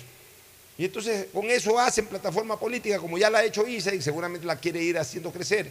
Y como estos atrás también ya quieren ir, quieren ir, quieren ponerse al lado de ISA o ligeramente atrás de ISA. O para optar por una candidatura presidencial o por optar también por candidaturas a la asamblea y todo este tipo de cosas. Eso es todo, Fernando. Sí. Yo lo veo también desde ese punto de vista, de que buscan protagonismo y amenazan con cometer delitos, porque más allá de lo que puedan decir, es delito amenazar con cerrar carreteras. Bueno, vamos a una recomendación comercial y retornamos con más análisis. Auspician este programa. Aceites y lubricantes Gulf, el aceite de mayor tecnología en el mercado. Acaricia el motor de tu vehículo para que funcione como un verdadero Fórmula 1 con aceites y lubricantes Gulf. Si te gusta el tenis, ahora llegó la oportunidad de vivir tu pasión en cualquier lugar con Bet593. Regístrate en bet593.es y recibe un bono de hasta 300 dólares. Sí, un bono de hasta 300 dólares para que pronostiques resultados cuando quieras. Bet593.es, sponsor oficial de la Federación Ecuatoriana de Tenis y tiene el respaldo de Lotería Nacional. Aplican condiciones y restricciones. Tengo que contarles lo que me pasó ayer. A ver. Fui a tu banco aquí, en la tiendita cerca de mi casa y pude pagar la luz, mi pacificar e incluso la matrícula del carro, sin filas y después de las 5. Increíble. Definitivamente, tu banco aquí es tener a Banco del Pacífico, pero aquí, en las tiendas, farmacias o cybers. Aprovecho ahorita y me salgo a hacer un retiro pendiente. Inmobiliar te invita a la subasta pública de bienes inmuebles. En octubre tendrán terrenos, casas, departamentos, parqueaderos y más. Presenta tu oferta el lunes 24 de octubre. Más información en www.inmobiliariapublica.es. Mole el Fortín te conviene. Compren Mole el Fortín. Todo para la familia y el hogar. Todo para la belleza y el deporte. También para la salud. Paga todos tus servicios y disfruta del patio de comidas. Mole el Fortín te conviene. Cuando requieras medicamentos, solicita a la farmacia de tu barrio que sean genéricos de calidad. Y estos tienen que ser de Cuajén. Son de calidad y al alcance de tu bolsillo, al alcance de la economía familiar. Pedagogía, diseño, arquitectura, economía, medicina, comercio, turismo, nutrición, literatura, computación, psicología, trabajo social, electricidad, agronomía, animación digital. Son tantas las carreras que te ofrece la Universidad Católica Santiago de Guayaquil que no alcanzan a señalarse todas. Universidad Católica Santiago de Guayaquil siempre tiene sorpresas y beneficios para ti. Nuevas historias, nuevos líderes. El objetivo de CNT es ser la principal proveedora de telecomunicaciones del país, entregando ofertas competitivas, acceso a la tecnología y a la conectividad. Conectamos vidas llegando a las poblaciones más vulnerables y a sectores más alejados. Servicios de calidad que devuelven recursos al país para convertirlos en proyectos que mejoran las condiciones de vida de los ciudadanos. Nuestra visión social es crecer e innovar constantemente con transparencia, eficiencia y sobre todo comprometidos con la rentabilidad social. La Alcaldía de Guayaquil presenta su aplicación Mimuni. Una app donde podrás acceder a servicios municipales, reportar incidentes en tu sector, información sobre obras, inscribirte en programas municipales y enterarte de todos los eventos que la ciudad tiene para ti. Descarga ya la app Mimuni en App Store y Google Play. El bienestar de la gente se siente. Alcaldía de Guayaquil. Autorización número 608. CNE, elecciones 2023. Viaja conectado con Internet a más de 150 países al mejor precio con el chip internacional Smart SIM de Smartphone Soluciones. Estamos 24 horas en los aeropuertos de Guayaquil y Quito, pasando migración junto al Duty Free. También en Plaza Quil, local 55, en San Borondón, en la avenida principal de Entre Ríos. Lo importante es que cuando viajes estés conectado, sin esperar conectarte un Wi-Fi. Conéctate directamente con tu chip al teléfono celular que quieras llamar a través del WhatsApp o de manera directa. No lo olvides, Smart SIM de Smartphone Soluciones te espera en el aeropuerto con atención 24 horas al día. Cuando se va la luz, tu vida se detiene. Evita los cortes pagando tu planilla en la APP de Senel EP o visita sus oficinas. Tu vida sigue. Profe Alfaro, ¿cuál es la importancia del banco para la selección? Desde este banco plantamos la semilla de un sueño. Cuando uno llega a su hogar, ve a su familia, mira para atrás y ve que el, todo el sacrificio no fue en vano. Y ese sacrificio se pudo hacer realidad porque hubo un banco también que le dio la posibilidad de que ese sueño se pueda cristalizar. En el fútbol, bancos hay muchos, pero solo Banco Guayaquil es el banco de la tri, patrocinador oficial de la selección ecuatoriana de fútbol. Con Inmobiliar puedes transformar tus ahorros en una gran inversión. Todos los meses ofertamos un catálogo nacional de lotes, terrenos, casas, departamentos y más. Participa en las subastas públicas de bienes inmuebles y haz realidad todos tus proyectos. Consulta el catálogo y más detalles del proceso llamando a 1-800 Inmobiliar 1-800-466-624 o visita nuestra página web www.inmobiliariapublica.com .es. Inmobiliar. Bienes en venta todos los meses. Autorización número 447. CNE Elecciones 2023. Mastercard Pacificar Débito premia tus consumos para vivir la final de la Comebol Libertadores en una experiencia que no tiene precio. Tus consumos acumulables desde 100 dólares con tu Mastercard Pacificar Débito participan en el sorteo de entradas al partido con el más pequeño de tu familia, que saldrá a la cancha como capitán honorario. Además, participa para disputar la transmisión del partido en un viewing party y gana promocionales para vivir la final en casa. Son más de 50 ganadores. Mastercard, patrocinador oficial de la Conmebol Libertadores. Pacificar, historias que vivir. Banco del Pacífico. Lo que tanto esperabas. Con Claro, el nuevo iPhone 14 puede ser tuyo. Escoge tu modelo favorito, iPhone 14, 14 Pro o 14 Pro Max y resérvalo ahora mismo a un precio especial. Ingresa a claro.com.es o resérvalo en nuestros centros de atención a clientes. Más información y condiciones en claro.com.es. La alcaldía informa que ya puedes registrarte al programa Generación Digital. Si eres estudiante de primero de bachillerato, décimo y noveno año de colegio fiscal o fiscomisional, ingresa a www.generaciondigitalgye.com y regístrate para que puedas acceder a una de las tablets que la alcaldía te obsequiará para que estudies y te conectes al futuro. El bienestar de la gente se siente. Alcaldía de Guayaquil. Autorización número 609. CNE Elecciones 2023. Estamos en la hora del pocho. Bueno, retornamos en la última parte del análisis político. El pasado 21 de octubre, un día después de que el Consejo de Participación Ciudadana eligió a Juan Carlos Larrea Valencia como procurador del Estado, un ciudadano cuyos nombres y apellidos son Marcos Cajamarca Luzuriaga, interpuso una acción de protección en un juzgado del cantón Rumiñahui de Pichincha, que es justamente la zona de San Gulquí, de San Rafael, ese es el cantón Rumiñahui para que se declare viciada la elección. El trámite recayó en la jueza Rita Perazo Céspedes de la Unidad Judicial de la Familia eh, Mujer, Niñez y Adolescencia Rumiñahui, quien negó la solicitud de medida cautelar, pero aceptó la acción de protección. Cajamarca alegó que no se cumplieron los plazos en la etapa de selección, que hay conflictos de intereses al escoger a la REA y que no se dejó votar a la consejera Sofía Almeida en la sesión en la que se archivaron las dos impugnaciones en contra de dos postulantes al cargo. La terna fue remitida por el presidente Lazo y estuvo compuesta además por Juan Izquierdo Intriago, Yolanda Salgado Guerrón y obviamente quien salió elegido o designado que fue Juan Carlos Larrea Valencia. Le harían un gran bien al, Ecuador. Primera decisión de la jueza correcta, no dar medida cautelar. O sea, quieren una, una decisión de Estado tan importante, quieren bajarla sin ni siquiera escuchar la contraparte. Sí. O sea, la medida cautelar es que tú presentas y ni se entera a, contra quien presenta, sino que directamente viene una jueza, te decide no se puede, y, el mismo que la presenta lleva y dice no se puede.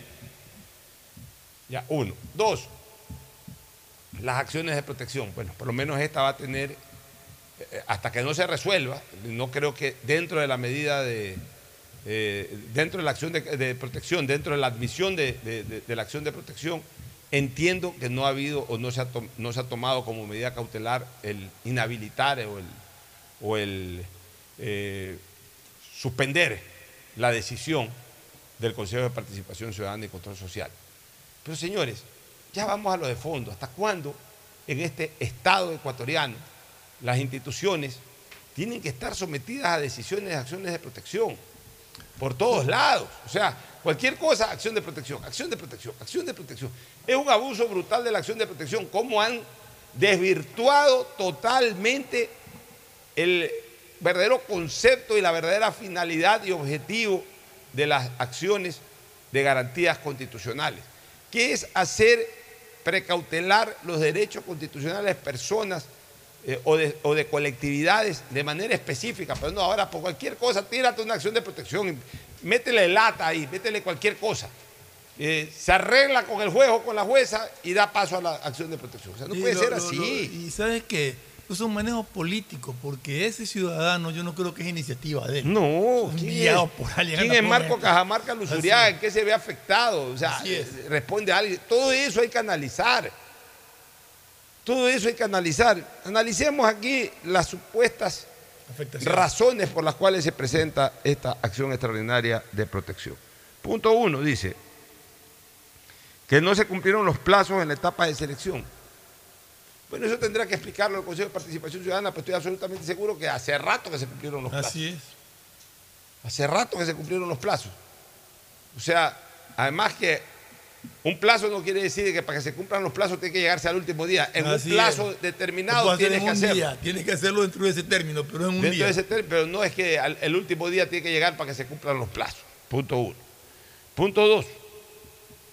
El segundo punto, que hay conflictos de intereses. ¿Cuál es el conflicto de intereses? ¿Cuál es el conflicto de intereses? ¿Hasta cuándo esta frase conflicto de intereses para cualquier cosa? Porque tiene una acción en el Banco de Guayaquil. Por último, en el Banco de Guayaquil. O sea, ¿qué problema tiene el Banco de Guayaquil con, el la, con la Procuraduría? O sea, yo quiero saber eso. Tiene ¿Cuál es el conflicto de interés? de 7 mil accionistas. Ya, pero, hay. pero O sea, ¿cuál es ¿cuántos- el conflicto de interés? Conflicto de interés es cuando yo tengo un interés particular y voy a un lugar en donde yo tomo decisiones en donde puedo ayudar el interés que yo tengo. Aquí, ¿cuál es el interés que puede tener este señor por ser accionista de una acción en el Banco de Guayaquil? Y así fuera el dueño del Banco. El dueño del Banco de Guayaquil es presidente de la República. Ya. ¿Cuál es el problema? ¿Cuál es el problema? Por Dios santo. O sea, ¿cuál es el conflicto de interés? Que, va a llegar a la Procuraduría a tomar una serie de decisiones para que el Banco de Guayaquil sea el único banco del Ecuador. No, señores, ya, ya basta de estas estupideces. Ya basta de estas estupideces. De estas interpretaciones totalmente forzadas. eh, eh, eh, interpretaciones totalmente retrógradas. Que lo único que tienen es simplemente una existencia para justificar un torpedeo de, de- labores y de acciones y de, y de, por lo menos normalizar de alguna manera la institucionalidad del país. O sea, queremos que sea el que ponemos, y si no es el que ponemos, búscale la quinta, la sexta, la octava, la décima y la vigésima pata al gato para molestar y para torpedear. ¿Hasta cuándo? ¿Y hasta cuándo se va a prestar la justicia ecuatoriana para estas pendejadas? Ya la verdad es que ya cansa como ecuatoriano ver este tipo de actitudes, ver este tipo de mañosería, ver este tipo de leguleyada. Lo único que hacen es entorpecer el desarrollo del país. Lo hacen permanentemente. Se han dedicado a obstaculizar todo. No quieren que el país avance, no quieren que el país corrija lo que tiene que corregir. Tercero, que no se ha dejado votar a la señora consejera Sofía Almeida, que, que le dijeron no vote, señora. Que le dijeron no puede entrar, usted no vote. No sé. Le pusieron un esparadrapo en la boca para que no vote. ¿qué? O sea, eh, deben haber. eh, no, no lo han hecho entre gallos y medianoche. No. Si ya no fue, no quiso votar o lo que sea, o pidió la palabra y le dijeron vote y, y- y- y no votó, sino que quería dar un discurso, vote, no votó, sigue, entonces no, no se tome, no, eh, como que si no hubiese votado. Eso es otra cosa, pero no es que no se la ha dejado votar, o sea, que me digan, yo la aprecio mucho a Sofía, No por la supuesto a su entrar. padre, por supuesto a su hermano, a su tío, a sus primos, soy muy amigo de los Almeida, pero yo sí quisiera que me digan en qué sentido no se la dejó votar. Porque la única manera es impidiéndole la entrada. Usted Le no pidieron la entra. entrada, eh, la secuestraron en, en una oficina, no le permití, eh, ya dije, le prohibieron la entrada o, o- o- o qué, o, o simplemente tomaron lista eh, los votos y cuando le tocaba votar a ella se saltaron y no le, no le- no le pidieron su voto. O sea, que se explique eso de no la dejaron votar a la consejera Almeida. Yo lo único que veo aquí es que rellenan un formato de acciones de protección con lo que se les ocurre, única y exclusivamente con el afán de torpedear este tipo de acciones. O sea, ya estamos cansados, problemas con el superintendente de bancos, ahora problemas con el procurador general de la nación. No me quiero imaginar lo del contralor, todavía ni siquiera lo designa, pero el día que lo designen ese es otro, eh, otro salpicón que va a haber ahí. O sea, persona que designa. Mira tú una cosa, Fernando. Aquí está la demostración, además, de que es el país el que está en la M. Es el país el que está en la M. Ya no es cuestión de, de formatos, ni sistemas, ni esquemas, ni nada. ¿Qué se está pidiendo? Incluso a nivel de una consulta popular, la reducción de asambleístas. Ya. ¿Qué es lo que la gente dice? Que muchos asambleístas, que muchos asambleístas, que muchos asambleístas. Vámonos a la contraparte, también elegida por el pueblo. Este Consejo de Participación Ciudadana. Hay siete personas, siete. Y ya han pasado 21 o 25, porque encima los destituyen por tantos problemas y tanta vaina. Y, van relevándose entre los mismos elegidos, pero al final de cuentas son, es un pleno de siete personas. O sea, es tan inoperante como el pleno de 139. O sea, no es cuestión de número. Ahí está una prueba, no es cuestión de número. Ya. ¿Qué es lo que se dice? No, es que los partidos eh, en la, Asamblea está llena de partidos, de, bloques políticos, de los líderes políticos, de los Correa, de los Lazos, de los Nebó, de los Pachacutes, de los Izquierda Democrática. el Consejo de Participación Ciudadana se supone que llegaron personas que no eran, político, que, no eran afiliadas a, ningún partido político, que no hicieron campaña a nombre de ningún partido político, etcétera. Bueno, ahí está la contraparte, lo mismo. Tercero, ah, no, es que en esa asamblea van los futbolistas, las modelos, eh, los presentadores y presentadoras de televisión y todo. En este Consejo de Participación Ciudadana no hay futbolistas, no hay modelos, no hay nadie de eso. La misma vaina. el problema no está, la fiebre no está en la sábana, no está en la forma. Al final de cuentas, todo eso es forma. El problema está en el fondo. Que los ecuatorianos estamos en la M, que medio olfateamos algo de poder político y enseguida, como que está en nuestros genes, todos los vicios políticos, la trinca, el amarre, el querer manejar el poder. Cada día hay más ambición de poder en este país. Que no les importa el no les importa. No les importa. Eh, estamos viviendo una etapa de nuestra vida republicana, de nuestras generaciones, en que hay un encapsulamiento.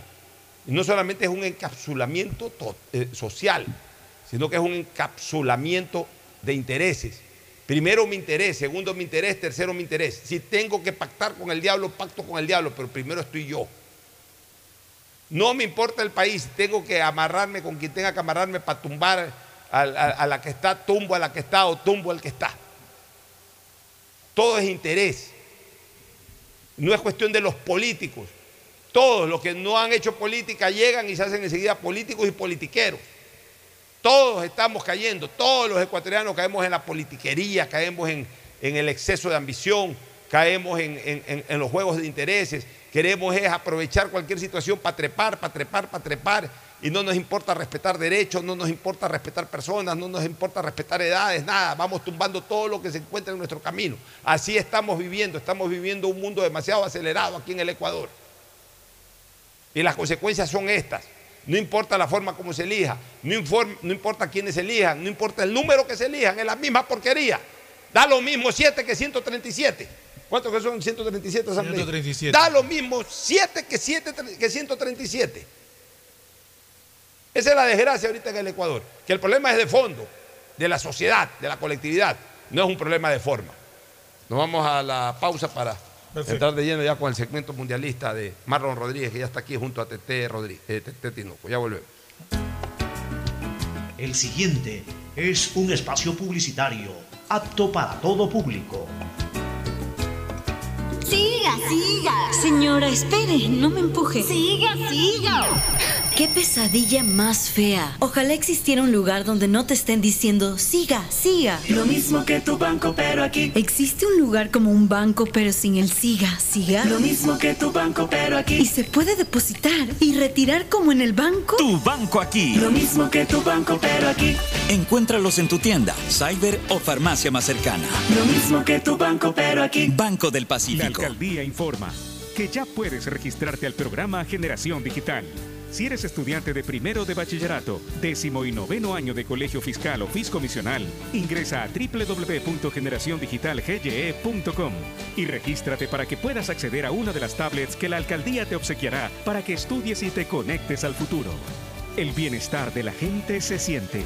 Alcaldía de Guayaquil. Autorización número 609. CNE, elecciones La 2023. CNTEP tiene como objetivo ser la principal proveedora de telecomunicaciones del país, con la oferta más competitiva del mercado, acceso, conexión, servicios de calidad y visión social. La empresa trabaja para que las y los ecuatorianos tengan acceso a la tecnología y conectividad. La corporación brinda productos que conectan vidas, especialmente de las poblaciones más vulnerables y de los sectores más alejados del país. La estatal devuelve sus recursos en beneficio del Ecuador, que se reinvierten en proyectos para mejorar la condición de vida de los ciudadanos. La CNTEP crece e innova constantemente, ya que está comprometida con la transparencia, eficiencia y sobre todo la rentabilidad social.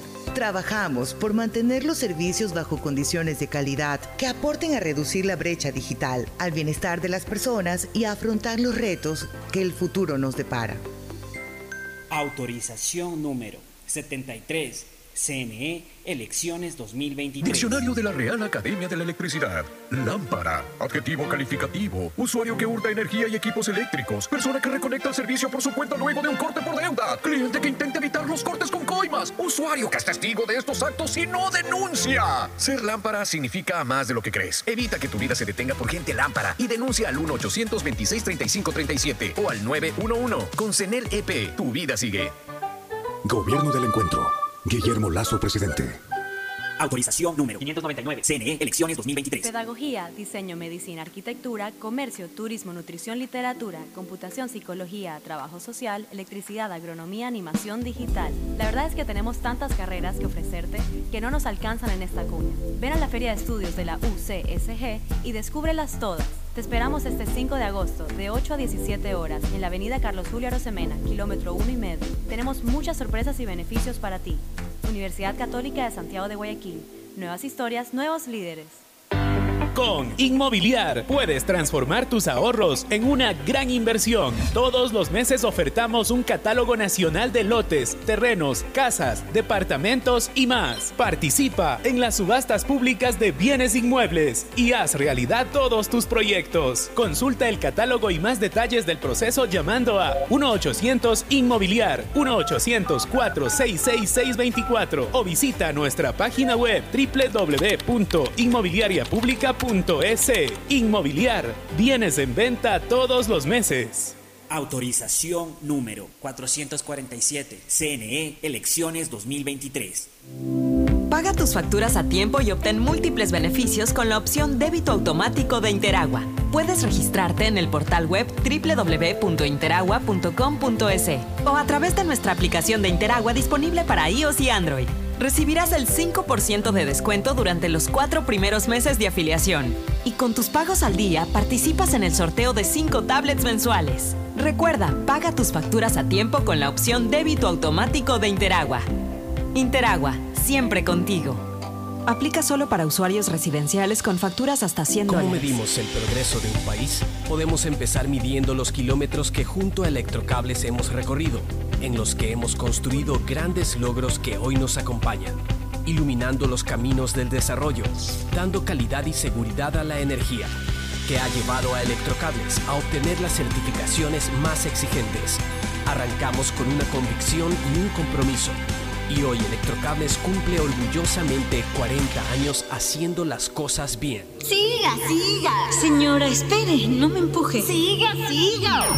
Qué pesadilla más fea. Ojalá existiera un lugar donde no te estén diciendo, siga, siga. Lo mismo que tu banco, pero aquí. ¿Existe un lugar como un banco pero sin el siga, siga? Lo mismo que tu banco, pero aquí. ¿Y se puede depositar y retirar como en el banco? Tu banco aquí. Lo mismo que tu banco, pero aquí. Encuéntralos en tu tienda, cyber o farmacia más cercana. Lo mismo que tu banco, pero aquí. Banco del Pacífico.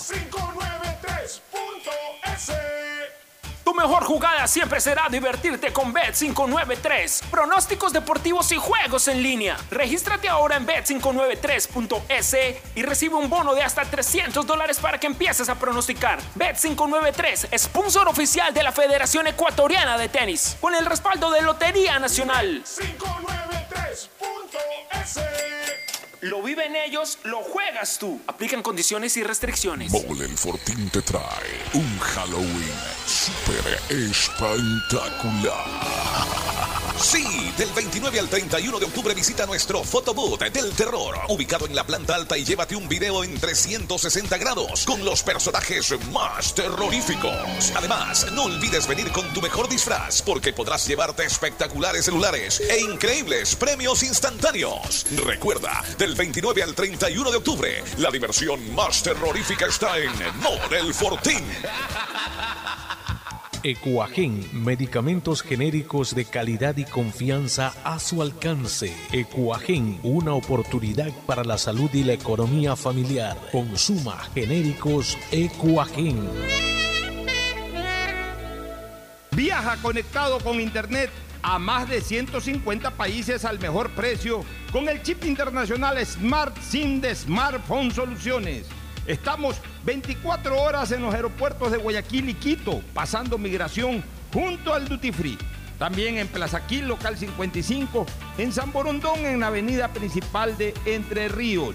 Lo importante es que cuando viajes estés conectado, sin esperar conectarte un Wi-Fi. Conéctate directamente con tu chip al teléfono celular que quieras llamar a través del WhatsApp o de manera directa. No lo olvides, Smart SIM de Smartphone Soluciones te espera en el aeropuerto con atención 24 El horas. deporte es bienestar. Por eso la alcaldía te invita a ser parte de sus cursos de fútbol en las categorías de 5 a 17 años. Juega, aprende y cumple tu sueño de ser un campeón. Para inscripciones, contáctate los siguientes números. Porque el bienestar de la gente se siente. Alcaldía de Guayaquil. Autorización número 3121. CNE, elecciones Profe 2023. Alfaro, ¿para ti qué es el fútbol? El fútbol en su esencia es una demostración pasional y esa pasión genera contagio. En el lugar donde primero lo percibimos es en el banco y ahí es donde la pasión baja y se traslada dentro del campo de juego. Por eso creo que en este banco está sentado un país entero.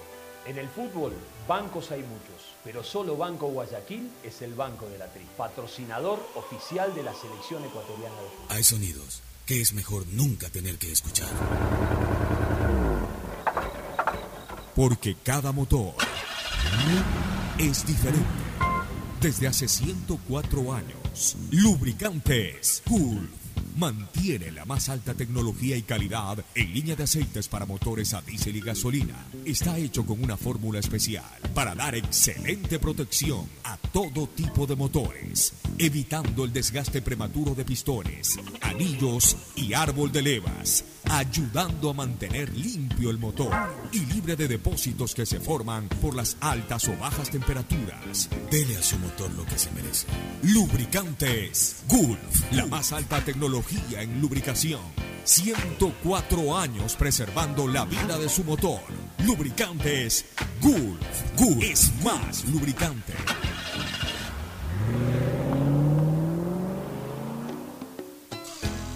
Fin del espacio publicitario.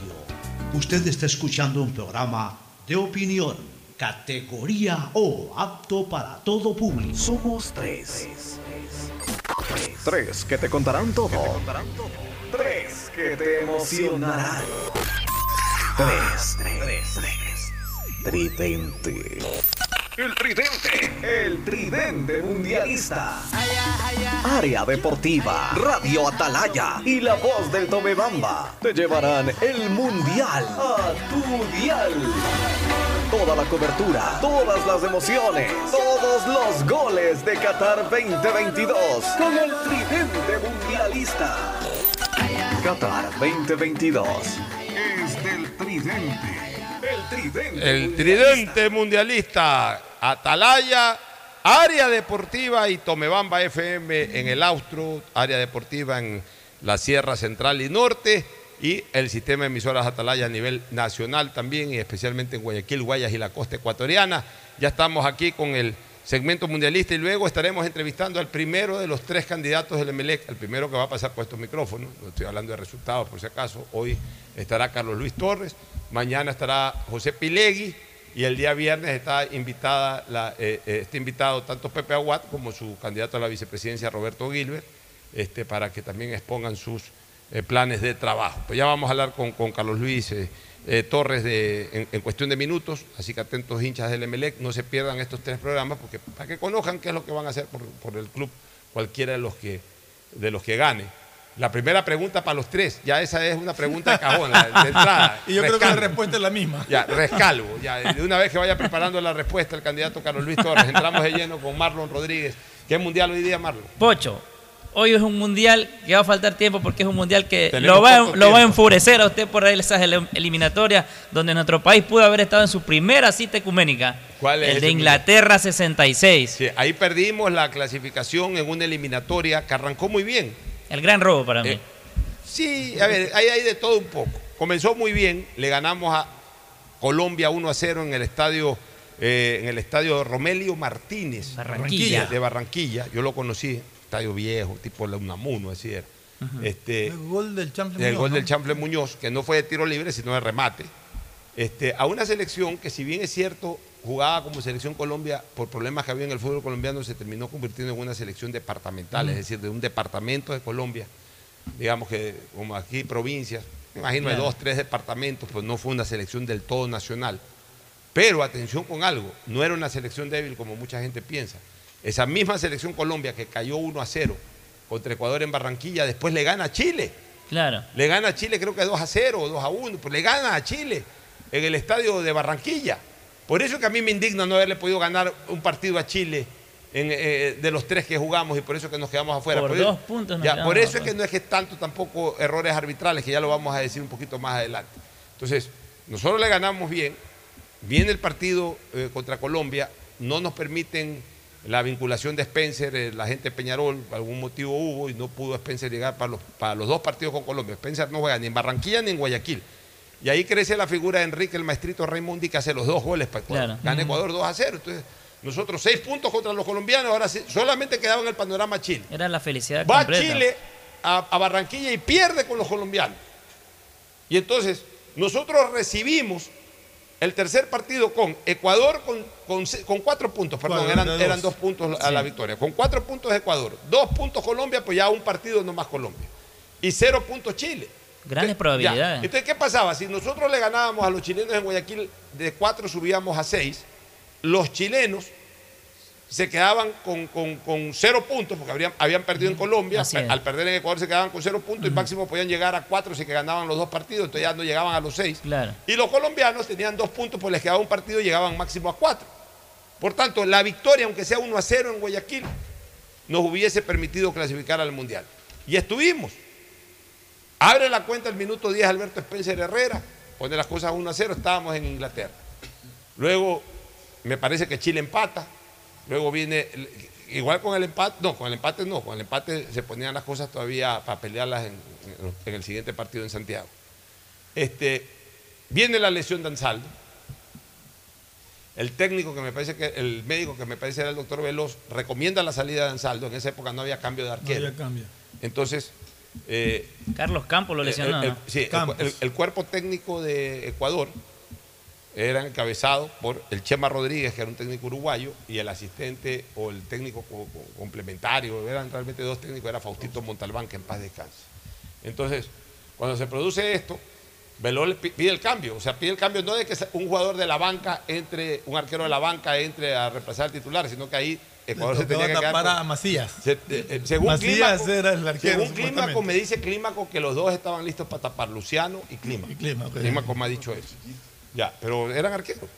Eh, En esa época, los- como no había cambio, los jugadores entrenaban de arqueros también, algunos Una jugadores. costilla le había perforado hasta un pulmón. Ya, pero a Pablo le salió el, el patriotismo y está bien, y eso siempre se lo vamos a resaltar, pero también hasta cierto punto fue una decisión irresponsable, porque primero irresponsable con su vida y segundo irresponsable con, el, con la selección, porque por más patriotismo que, que- que él haya tenido, y eso se lo, enaltecemos, No pero no estaba en condiciones de tapar y de garantizar el arco. Entonces vino después Chile, nos hizo el segundo gol.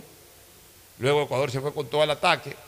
Este, hubo un claro foul penalti a, a- a- a- a- a Bolaños que le eh, Rubén, Cam- Rubén Marcos le rompe la camiseta. la camiseta, La rompió. Yo tengo ese video por ahí, Bolaños se queda desnudo prácticamente y, este sinvergüenza de Unapio Quiroz que siga, que siga, que siga. Era. Y, y al final empató Raimondi. Entonces, 2 a 2. Nos fuimos a Chile. Codesal. Ahí pitó Codesal. Ahí eh, íbamos perdiendo 1 a 0, con lo que Chile ya nos igualaba en ese momento y nos iba a obligar a jugar un partido extra. Luego del 1 a 0, empata Spencer. Y otra vez nos ponen camino al Mundial, porque ahí sí ya un empate de Ecuador Estaba nos clasificado permitía la clasificación. Nuevamente Ecuador estuvo a X cantidad de minutos de ir a Inglaterra con el empate de Spencer. Pues luego viene el segundo gol. De ahí viene un remate de Tito Larrea, que la sacan por lo menos 50, 60 Entró medio centímetros. metro por lo menos. Por lo menos medio metro. O sea, Por con VAR era gol. Y sin VAR también era gol. O sea, no Claro. había manera. Sino que. Era gol legítimo. Se hizo el sueco. Totalmente. Se hizo el sueco.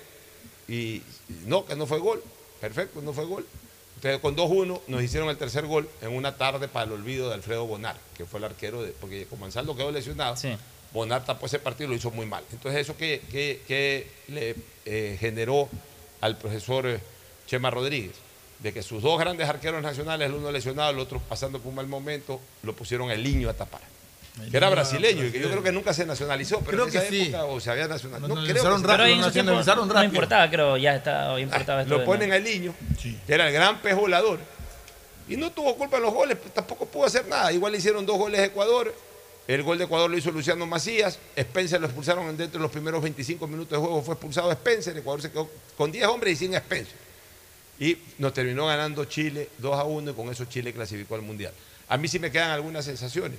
Yo creo que ofensivamente Ecuador respondió en ese Mundial. Claro. En Barranquilla hizo un gol Muñoz y se ganó el partido. Aquí hubo dos goles. Él lo hizo Spencer, lo hizo Raimundo. O sea, Spencer también cumplió. Fue a Chile, Spencer hizo el gol. En Chile hubo dos goles, uno que no lo hubo- validaron. y- hubo uno dos de- goles. uno que y no uno lo de valida. Tito Larrea. En, en Lima igual hubo un gol que lo hizo el Pollo Macías. O sea, anotamos goles en todos los partidos. El problema nuestro fue defensivo, por eso que yo sí me le cargo a la famosa cortina, de hierro. de hierro. Yo, ¿Dónde está la cortina de hierro internacional? Pero una cortina de hierro nacional. Chile nos hizo siete goles en, en tres partidos. Se lo hizo a Ansaldo, se lo hizo a Bonar, se lo hizo a Eliño, se lo hizo a Lecaro, se lo hizo a Macías, se lo hizo a Quijano, se lo hizo a Bustamante, se lo hizo a Felipe Mina. Porque al final, eh, eh, el Chepa Rodríguez, al ver que su defensa no terminaba de ser tan sólida como era antes o era en el campo local, comenzó a hacer cambios. Ya lo mandó a Macías de lateral izquierdo, lo metió, o a Felipe Mina. Movió la cortina entonces. eh, comenzó a, a hacer algunos cambios, porque la defensa, eh, eh, por tema de lesión o de malos rendimientos, cambió a los arqueros en los tres últimos partidos. O sea, la famosa cortina de hierro de Ansaldo, Quijano, Lecaro, Macías Bustamante, en esa eliminatoria no fue una cortina de hierro. Una sola selección le hizo siete goles en tres partidos y ese es un detalle estadístico que pueden pararse de cabeza los de la vieja guardia, decir que el ministro Lecaro, que el Pollo Macías, todo maravilloso casa adentro. Pero en esa eliminatoria nos quedaron debiendo. Y yo lo- eso, eso lo puedo enfrentar con cualquier comentarista deportivo de la vieja guardia. Porque eso de ahí es absolutamente incontrastable. Aunque dice que venían haciendo una gran Copa América también. ¿Qué Copa América en la eliminatoria es lo que vale? Copa América igual nos metían de a cinco también. Bueno, Bueno, ¿cómo fue vamos. Bueno, en este, bueno, hay que decir que en este mundial, en el mes de mayo, se robaron la Jules Rimet, la Claro. copa, y la recuperó un perro llamado perro. Pickles, que fue celebridad después. fue fue celebridad, celebridad, en. Inglaterra y murió a los ocho Pues años. esa Jules Rimet la robaron antes de que se dispute en Inglaterra y la robaron después de ganarse bueno, la Brasil por última bueno, vez. la de Brasil la robaron y ella la fundieron, que un Sí. argentino fue No, no, preso. no, esto y- fue eh, antes Por eso, pues la robaron dos veces. Dos veces la en- robaron. La robaron antes de un mundial donde todavía se disputaba Sí. y la robaron ya de las vitrinas de la Después, Confederación sí. Brasileña, ya una vez que ya se disputó por última la, vez. la fundieron y quién sabe qué Bueno, la convirtieron. vamos, Bueno, bueno, este perro después murió, se murió ahorcado por él mismo. ¿Cómo ahorcado por él? Porque lo tenía amarrado y se... Pobre perro. Bueno, el campeón fue Inglaterra, donde también este mundial fue polémico. Fue muy ¿ah? polémico Muy polémico muy porque polémico en recordemos varios que la final la ganó Inglaterra 4 por 2 a Alemania Federal, donde Hurts marca el 3 por 2 en el minuto 101. Pero este gol fue polémico porque tanto así que según los que estuvieron presentes en el estadio dice que la pelota golpea en la línea, incluso tenía la mancha de cal y el árbitro de, de que era gol de, Bueno, de hasta el día de hoy, hasta el día de hoy, no se asegura si esa pelota entró o no entró. Bueno, lo que sí, invisible. bueno, lo que sí sé es que este jugador fue el único hasta el momento en la historia que ha marcado tres goles en una final, final, una de un mundial.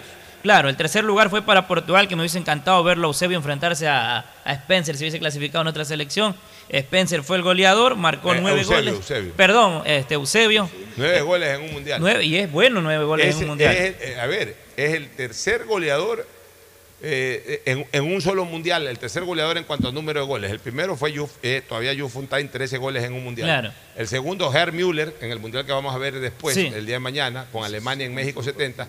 Y este Eusebio que hizo nueve goles en una sola Copa Y no del venían Mundo. como favoritos ellos, los portugueses. Los favoritos para este mundial eran España y se fueron en la primera Bueno, y- ronda. Y, lo que les quiero decir, Brasil también. eh, Pero eh, hubo un partido muy polémico de Argentina con Inglaterra. Inglaterra, sí, cuando, dice que el 1 a jugador, 0. ingla- el jugador argentino no entendía el idioma Ajá. Porque no había Y tarjeta. pues. gesticulaba mucho. y en ese mundial llegó bicampeón Brasil. el- el que lo expulsó era un árbitro alemán que era Ale- sastre. Alemán, sí, Era un sastre, sastre, sí. Oiga, era un sastre de profesión. Sastre de profesión. sí. Vea, en, en, eh, en este mundial Brasil llega como bicampeón. Fue la guerra contra Pelé, le dieron patadas. Sí, fue el último mundial de Garrincha, fue el primer mundial de Jairzinho, y Ujú. creo que de Rivelino incluso, o de Jairzinho seguro. No, ahí, ahí, el, el que Tostado reemplazó. también el que ese reemplazó a- mundial. si, si mal no recuerdo y lo puedes verificar, el que reemplazó a Garrincha en ese mundial ya como, como extremo era un jugador apellido Joel. ya, sí, pero Joel. Garrincha juega ese mundial.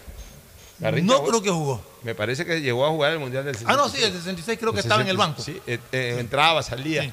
Este, y en este mundial lo cazaron a Pelé y en efecto en el partido contra Portugal Sí. lo reventaron a Pelé. Y antes ya le habían dado a los búlgaros. Ya le habían dado Lo los búlgaros. lo cuidaron contra ese era, Hungría. eh, Ese era el tercer mundial de Pelé y el segundo, el, el- el- y el segundo de los tres mundiales, además eh, eh, de forma continua en que tenía que retirarse eh, por, por lesión de la Copa del Mundo. Fue Se lo fue llevaron en una hombros verdadera- porque se fue Una verdadera carnicería.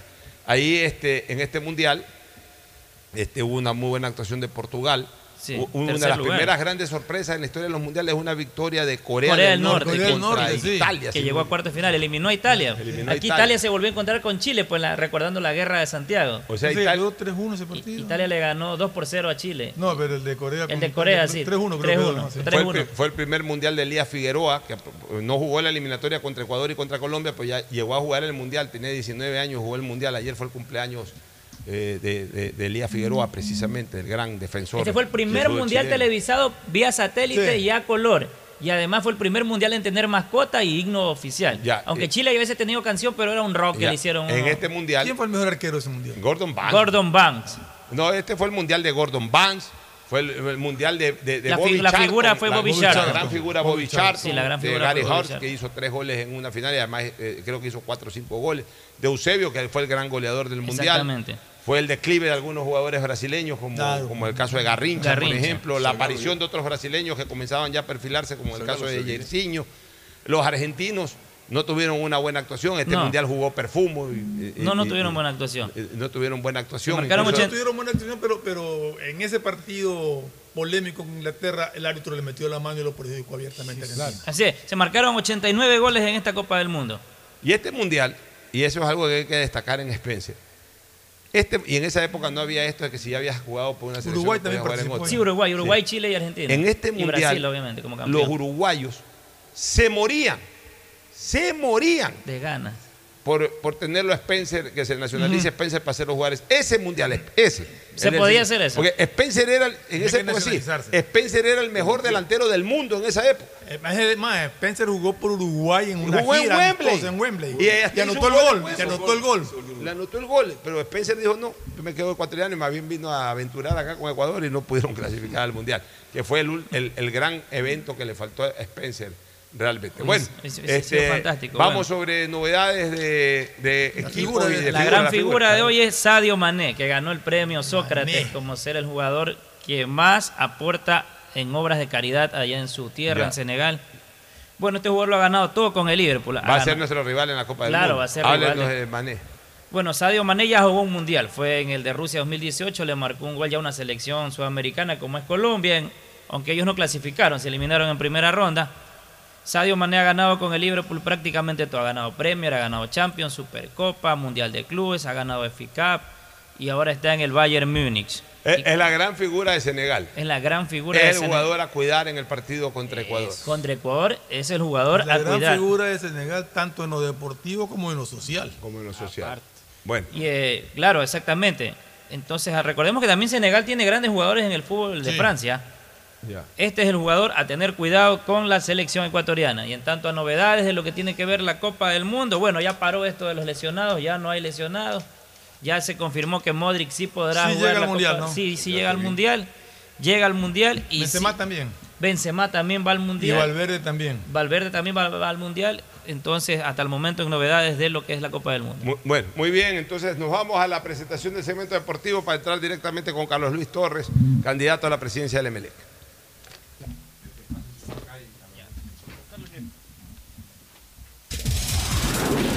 En la hora del pocho presentamos Deportes, Deportes. Muy bien, ya estamos en el segmento deportivo con la presencia de Agustín Filomentor Guevara Morillo. Muchas gracias, Pochito. Aquí estamos en la tarea deportiva. Muy bien, se nos acaba el mes de octubre y el 1 de noviembre la dirección de Melec. Exactamente, ¿cómo De están? ¿Cómo están? de- Buenas tardes y es por Tinoco. eso que estamos aquí con uno de los invitados, ya lo decía Pocho minutos antes, el primero de los tres que nos van a visitar estos días, ya queda poco, la Ya, vuelta electoral. Carlos Luis Torres, economista, ¿no? Ingeniero. Ingeniero, ingeniero comercial. Ingeniero comercial, Ingen- administración de empresas. Ya, perfecto. Ingeniero Bien. comercial, Carlos Luis Torres. Carlos Luis, bienvenido. Eh, uno de los candidatos, eh, quizás el más joven, quizás también un poquito el más desconocido todavía, pero que está ahí tratando de convencer a los socios. La primera pregunta, que es lo que se pregunta toda la hinchada del MLE, ¿qué va a pasar con Rescal? Mira, eh, gracias primero por la invitación, un gusto estar acá, compartir esta tribuna con ustedes, un programa pues bastante visto y referente, ¿no? Eh, y un saludo a todos los hinchas y socios que nos están escuchando y pendientes siempre de nuestras entrevistas. Eh, mira, eh, ¿qué va a pasar con Rescalvo? Él incluso dio unas declaraciones el día de ayer, Exacto. ¿sí? En la cual él está consciente, y aquí voy a rescatar lo positivo, ¿no? Que él está consciente pues de que vienen tres candidatos, uno de ellos va a asumir el club, que vendrán con sus proyectos y que él no está en sus proyectos, ¿no? De, de ninguno de los candidatos y creo que eso hemos sido enfáticos, ¿no? Eh, pero sin embargo que él está dispuesto a conversar. Yo creo que es lo lógico, ¿no? Él tiene un contrato, yo no puedo decir él ya está fuera, porque tenemos que sentarnos, conversar con él, llegar a un acuerdo realmente, creo que está dispuesto a conversar y, y- y estoy seguro que llegamos a un acuerdo positivo. Para él, que cubra de alguna manera sus expectativas de ¿He cierta conversado forma. con Rescalvo en algún momento? Todavía no he hablado para nada. No, no, para, nada. No, no podríamos hablar. No, no, no, no, Claro. me refiero a que sí, he tenido algún tipo de acercamiento. Exacto, no, porque eh, eh, no estamos en la dirigencia todavía. Eh, sin embargo, eh, confiamos, como te digo, que al final del camino vamos a llegar a un acuerdo mutuamente beneficioso. Para él, en cierta parte, y sobre todo pues para el club también. Pero en todo caso, radicalmente, se llega o no a un acuerdo, él no va a ser técnico de Melén en, en Así tu es, no, no está en nuestros planes, de hecho, para el club. ¿no? ¿Y qué- ¿Tienen alguien en proyecto? preguntar. Sí, mira, tenemos, eh, tenemos tres, cuatro técnicos en proyecto. No, Eh, no damos los nombres todavía porque algunos de ellos están compitiendo en este momento. ¿no? Eh, por ahí, pues, en un momento se filtró una información y, y se, se dieron a conocer algunos por, por parte justamente de la prensa. ¿no? Sin embargo, pues, eh, son técnicos que los cuales están allí, ¿verdad? Son técnicos, te puedo dar características, ¿no? Son técnicos que, por ejemplo, eh, le gusta mucho reforzar desde atrás hacia adelante, muy ofensivos, ¿verdad? Técnicos eh, realmente de primer nivel y que incluso, ¿verdad? Eh, han sido técnicos de selección. Son técnicos que conocen el fútbol ecuatoriano, han estado Eh, acá antes. Sí, dos de ellos son técnicos que conocen el fútbol ecuatoriano, los otros dos no han estado en Ecuador jugando, sin embargo, pues eh, su- sus resultados demuestran pues la capacidad de ellos como técnicos. Son ¿no? técnicos de selección, dice, ¿no? Eh, han Y, sido y algunos por lo tanto de ser costosos. Eh, son técnicos que sí, costosos hasta cierto punto, están dentro del presupuesto que queremos manejar en el club. Para el cuerpo técnico, rec- recordemos que el cuerpo técnico actual tampoco es, eh, eh, también es costoso, ¿no? Entonces, de alguna forma están dentro de los números y los presupuestos que tenemos establecidos, ¿no? Acá lo importante, como te decía, es que tenemos que llegar, ¿verdad? Están en carpeta, están listos. El 1 de noviembre, en caso que Dios lo permita, ganamos las elecciones, ya podemos sentarnos, ahí sí, tenemos los cuatro con los cuales hemos hablado, con sus empresarios, hemos están dispuestos a venir al club y tenemos que ir tomando decisiones y ahí sí en función de la parte numérica, la parte presupuestaria y obviamente generando los acuerdos, preacuerdos o contratos que estemos a generar a partir de ese momento. ¿no? ¿Cu- ¿Cuáles son sus, sus, sus, eh, pilares fundamentales de, de- de tu candidatura? Mira, tenemos... ¿Tú querías preguntar algo de los técnicos Sí, todavía? eh, hay el detalle que pasó con Independiente del Valle. Todos tienen licencia con Mebol porque Melec, por ejemplo, va a Sudamericana el próximo año. No vaya a ser que no puedan dirigir desde el banquillo. No, no, Todos por supuesto, eso tiene que estar previsto. Eso tiene que Sí, estar está previsto. previsto. Eh, tiene que decir, acuérdense que en Melec tenemos una Copa Sudamericana el próximo Correcto. año. Entonces, lamentablemente no estamos en Libertadores. Ok. No, sin embargo, pues son técnicos que están obviamente calificados. ¿no? Están Ahora sí, avalados por ¿Cuáles son los pilares de la campaña? Bien, nosotros tenemos siete pilares que son fundamentales, ¿no? Eh, de hecho, nosotros hemos elaborado un plan estratégico que contempla justamente estos pilares. Uno, eh, voy a darlos en- sin ningún orden de importancia, ¿no? El tema de afición. Y cuando hablo de afición, hablo de fomentar el emelexismo, de fomentar las idas al estadio, fortalecer el plan de socios, que hoy en día pues, es un plan que nos ayuda simplemente pues, para poder entrar al estadio prácticamente. ¿no? Eh, vamos a trabajar mucho también eh, en la parte turística del estadio, por llamarlo así, En el corto plazo, pues vamos un poco a reacondicionar, de tal manera que el estadio sea un museo como tal, ¿no? Eh, ¿Por qué no las paredes como otros estadios del mundo puedes entrar y sean murales de la historia de Melec, de los exjugadores, las glorias, las hazañas que ya han tenido, etcétera, ¿no? Eh, por un lado. Eh, otro eje, pues, es el tema económico, ¿verdad? Dentro del tema económico debemos buscar rentabilidad financiera y no depender solamente de ingresos de sponsors.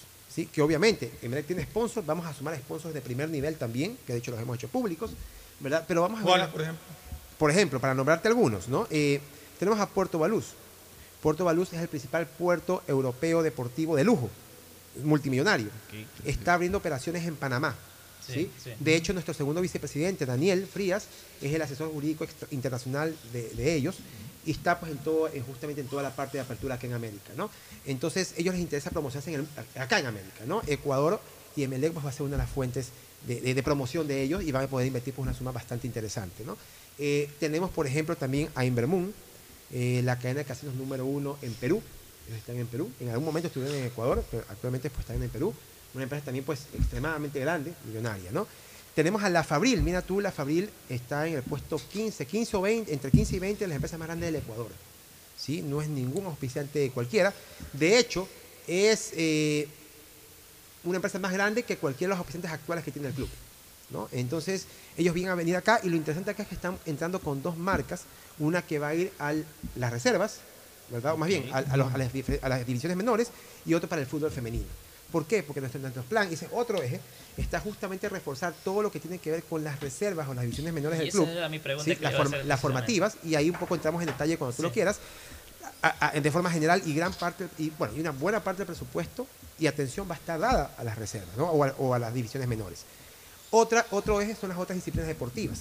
Y, y, y hab- habiendo en el tema de sponsors, tenemos a Aqua, como empresa embotelladora de agua acá en Guayaquil importante, Riviera, la marca número uno de televisores en ventas aquí en el Ecuador, está con nosotros también. Tenemos una compañía de seguros, también ya como un posible auspiciante, que es Sweden, que va a dar muchísimos beneficios para los socios también, incluso para, con beneficios para el personal que trabaja en el club. Entonces vamos a, cambiar también otro eje, la parte administrativa. ¿no? Emelec debe manejarse como una empresa. ¿Sí? La vestimenta, ¿qué va a hacer con Adidas? Adidas continúa. Continúa. Por supuesto que sí. continúa. Mira, acá hay algo importantísimo, ¿no? Eh, acá no vamos a llegar a decir las piezas se fueron y entran otros. Eso sería una locura. Así es. ¿sí? Los auspiciantes son del club, no son de una persona. Así es. Entonces, ojo, un contrato de un auspiciante que ya termine, buscaremos bueno, renovarlo. renovarlo. Si quieren renovarlo en buena hora, si no quieren, pues ta, tampoco vamos a obligar. La relación con el señor Neme ha sido muy buena porque la administración de Neme de todas maneras ha sido exitosa. ¿Él tendría participación en la directiva de ustedes también? No, no, él no es parte de nuestra directiva. El señor Neme no es parte de nuestra directiva.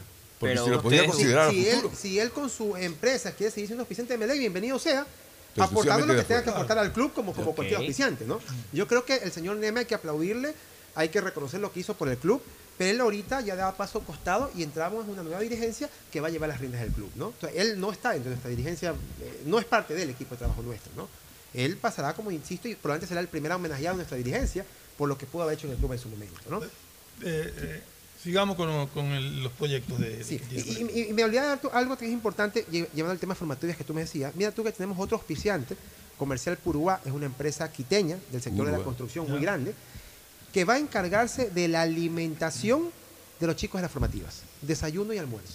Entonces nos estamos preocupando de forma integral, no solamente por lo que es fútbol, el equipo principal, sino formativas, otras disciplinas deportivas, fútbol femenino, y ser lo que es el verdadero club es por en las ¿no? formativas va a venir algún técnico especialmente o el mismo técnico de- va a ser un técnico general de todas las categorías No, o va a eso- ser cómo lo van a manejar Eso es lo que vamos a evitar, justamente, ¿no? Mira, eh, quien va a manejar las formativas es Luis Guillermo Rivera. Ya. Exjugador de Melec, muy querido, preparado, muy profesional, ya tiene mucha experiencia, 16 años de experiencia a nivel de formativas Claro. en Colombia. Él viene acá, estuvo con nosotros en el mes de junio en una rueda de prensa que hicimos, no, y lo presentamos acá. Él va a encargarse de las formativas. Con él estamos en contacto prácticamente todos los días, ¿verdad? Viendo pues las cosas que eso estamos incluye haciendo. hasta la sub-20 Todo, todo. Él va, coge desde los chiquitos. por eso hasta la sub-20 Todo lo que es formativa. Por supuesto, ojo, él no es el entrenador. Él va a manejar metodológicamente Un director y- general. y director general de todas las Director formativas. general, claro. Vamos a tener, y aquí es donde vamos a marcar una gran diferencia en formativas, un director técnico para cada categoría, lo cual no está sucediendo hoy en día. Hoy un director técnico que ve en dos categorías, por ejemplo. O sea, uno para cada categoría, un buen departamento médico para los chicos. Ellos viajan a algún partido y van sin médico. ¿sí? Vamos a tener, de hecho, hemos hablado ya con tres colegios en Guayaquil, colegios particulares, y, y esto lo vamos a extender también a otros colegios, para tener convenios con ellos, ¿verdad? Y que nuestros chicos puedan insertarse en la educación privada eh, eh, a nivel de escuelas y colegios. No, ningún chico de formativa puede estar si no estudia. ¿no? Entonces, eh, convenios de tal forma que tengan pagos preferenciales a nivel de precios, becas en algunos casos por parte de MELEC, dependiendo de, lo- de- de- de cada una de las situaciones. ¿no? Los chicos deben estar estudiando, debemos formar a los chicos académicamente. Claro. Tercero, un buen departamento psicológico. Recuerda que esos chicos vienen eh, de sectores eh, eh, muy pobres, vulnerables, ¿verdad? Eh, de entornos de droga, donde hay Claro. alcohol, de hogares disfuncionales, papá le pega a mamá y quién sabe un montón de cosas, ¿no? Eh, a ellos tenemos que prepararlos para ser deportistas y mentalmente sacarlos de ese entorno. Pueden estar viviendo ahí, pero tiene que ser distinto al entorno. Que no suceda lo que suele suceder con nuestros jugadores, que al final son profesionales, Claro. juegan, tienen dinero, pero siguen en un entorno que al final en su carrera futbolista les hace daño en su vida privada. Entonces tenemos que sacarlos de esa parte también. Eh, alimentación, como te dije, les vamos a dar también a los chicos de formativa. Realmente estamos pensando en un plan integral, ¿no? Hemos cogido pues modelos exitosos. eh, uno caso aquí Ecuador, lo tenemos muy claramente definido como independiente, y en su momento recibimos asesoría justamente de River Plate, vino un delegado acá de River, pues cuando iniciamos esto hace más de un año, hacer nuestro plan de formativas, con un poco el know-how que tienen ellos el respecto. Entonces tenemos ahí, como te digo, un plan bastante fuerte eh, e importante en cuanto a la actividad que se va a hacer y también con una asignación de presupuesto que es como debe hacerse para poder funcionar. ¿no? Bueno. ¿Qué va a pasar con los jugadores extranjeros de Melec? ¿Van a ser renovados los que, los que se les vence el contrato? ¿no? O sea, A ver, mira, eh, voy a ser de pronto aquí enfático, ¿no? Eh, yo creo que uno de los talores de Aquiles que ha tenido Melec son los extranjeros, ¿sí? Eh, sin embargo, por ejemplo, hablando de jugadores, para mí, ¿verdad? Y de hecho para el grupo, que somos en Melec más grande y que estamos en la directiva, creemos, por ejemplo, que Rodríguez es, es un aporte que debe continuar en el club, ¿no? Ha cumplido, ¿no? Eh, se ha puesto la camiseta realmente y, y digamos que de los extranjeros es el que ha sido más regular, ¿no? Eh, el demonio García, pues también eh, consideramos que en el poquito tiempo que tiene ha cumplido, ¿no? Es un jugador que lo vemos con mucho potencial, que puede dar mucho más y que yo creo que al lado de un técnico bueno que potencialice sus, sus fortalezas, yo creo que puede dar muchísimo para Emelec, ¿no? Hasta ahí yo me quedo en extranjeros, ¿no? Eh, tenemos que, cuando lleguemos, obviamente, sentarnos y ver realmente la- el tema contractual de todos los jugadores, extranjeros y nacionales. No, algunos sabemos que se va a vencer contrato, veremos de esos qui- quién vale la pena renovarlo o quién definitivamente no. Otros probablemente todavía tienen contrato un año más o dos años más. Eh, veremos, tomaremos la decisión también, ya esto, no yo, sino esto ya, el técnico que tengamos, con Sebastián Perata, que es nuestro gerente deportivo, que también ya está con nosotros hace un tiempo atrás, la decisión que, bueno, renovamos con ellos, merece la pena continuar o vamos a préstamo a otro equipo y buscaremos la solución, porque lo que ya- queremos es armar el equipo. sí. Ya la respuesta ¿no? la diste. O sea, Rodríguez y García son los que están Pero, vivos, los otros vamos a ver cuanto- qué pasa. Tengo entendido que por Zapata hay interés de dos equipos colombianos. Zapata sí. se le vence el contrato a mediados de año. Mediados del otro año, sí. Sí, pero veo que ha habido interés de dos equipos colombianos que lo, lo quieren para la próxima temporada. O sea que, en todo caso, eh, presupuesto, perdón. Aquí no, quería retraer un poco Sebastián Rodríguez. Usted dijo el día, la semana pasada en rueda de prensa, que había sido ofertado y vendido. La dirigencia actual No, eh, desmintió. Rodríguez y Ortiz.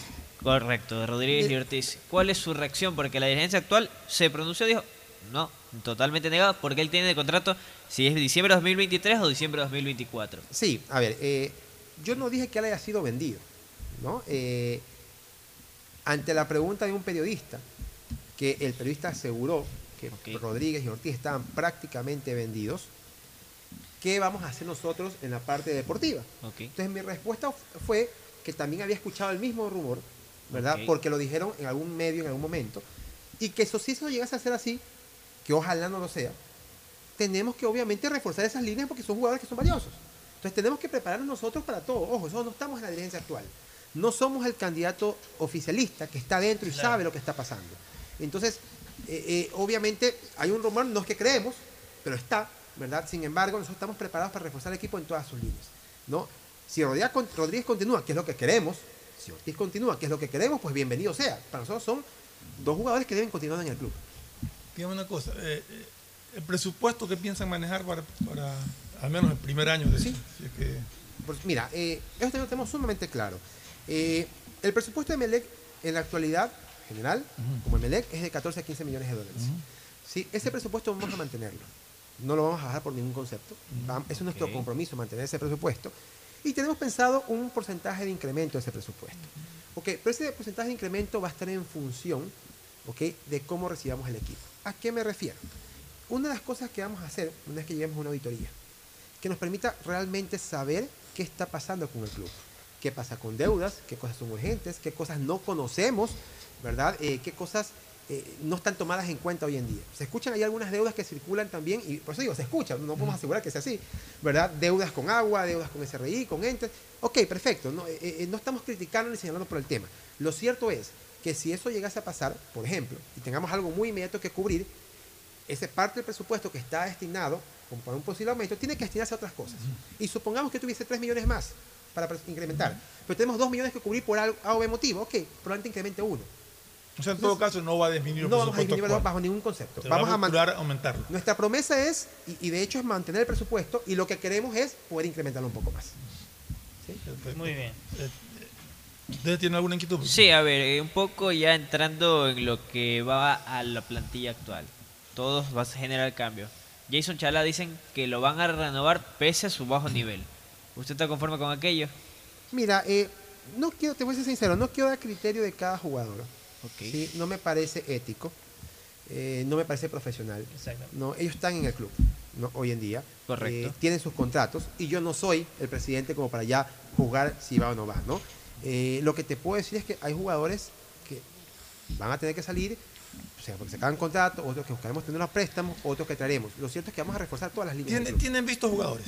Sí, sí, sí, sí, sí, mira, ¿Tienen tenemos, muchos jugadores vistos, ¿no? Eh, este es un trabajo que venimos haciendo meses ya, ¿no? Eh, jugadores eh, que están ya eh, vistos, que están hablados con ellos, con los empresarios nacionales, vamos a reforzar equipos con jugadores nacionales, en gran parte, ¿no? Confiamos mucho en, la en el nacional en, en primera instancia, vamos a reforzar con, con- con, eh, uno o dos extranjeros que van a aportar realmente al club, ¿no? Eh, y todo esto tenemos que verlo ya una vez que lleguemos. ¿Por qué te digo esto? Porque mira, yo por ahí veo candidatos que han lanzado nombres de jugadores. La pregunta es, ¿cómo lanzas nombres de jugadores que vas a traer al equipo si primero no tienes un técnico? O sea, ahí me estás diciendo que, que yo, Venía hasta yo, Suárez. yo te estoy imponiendo el Ok. jugador. No, no, y te hablo de las dos candidaturas. Han lanzado nombres, pero no, lanzan- no tienen técnico todavía. No han lanzado técnico. ¿Cómo, un, cómo un técnico va a ir a jugar y, y yo como presidente voy a imponer a un jugador un técnico? Aquí es un trabajo en conjunto. Mira, nosotros, así como tenemos jugadores, tenemos cuatro técnicos que hemos hablado. Tenemos nuestro gerente deportivo.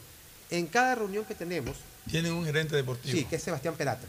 ¿sí? Es argentino. El él ex arquero. O sea que, Estuvo acá, sí. eh, Sí. eh, Marco Mondaini y no seguiría. No, no, no. Marquito no lo queremos mucho como ex jugador del club. No, mis respetos siempre para Marquito Mondaini.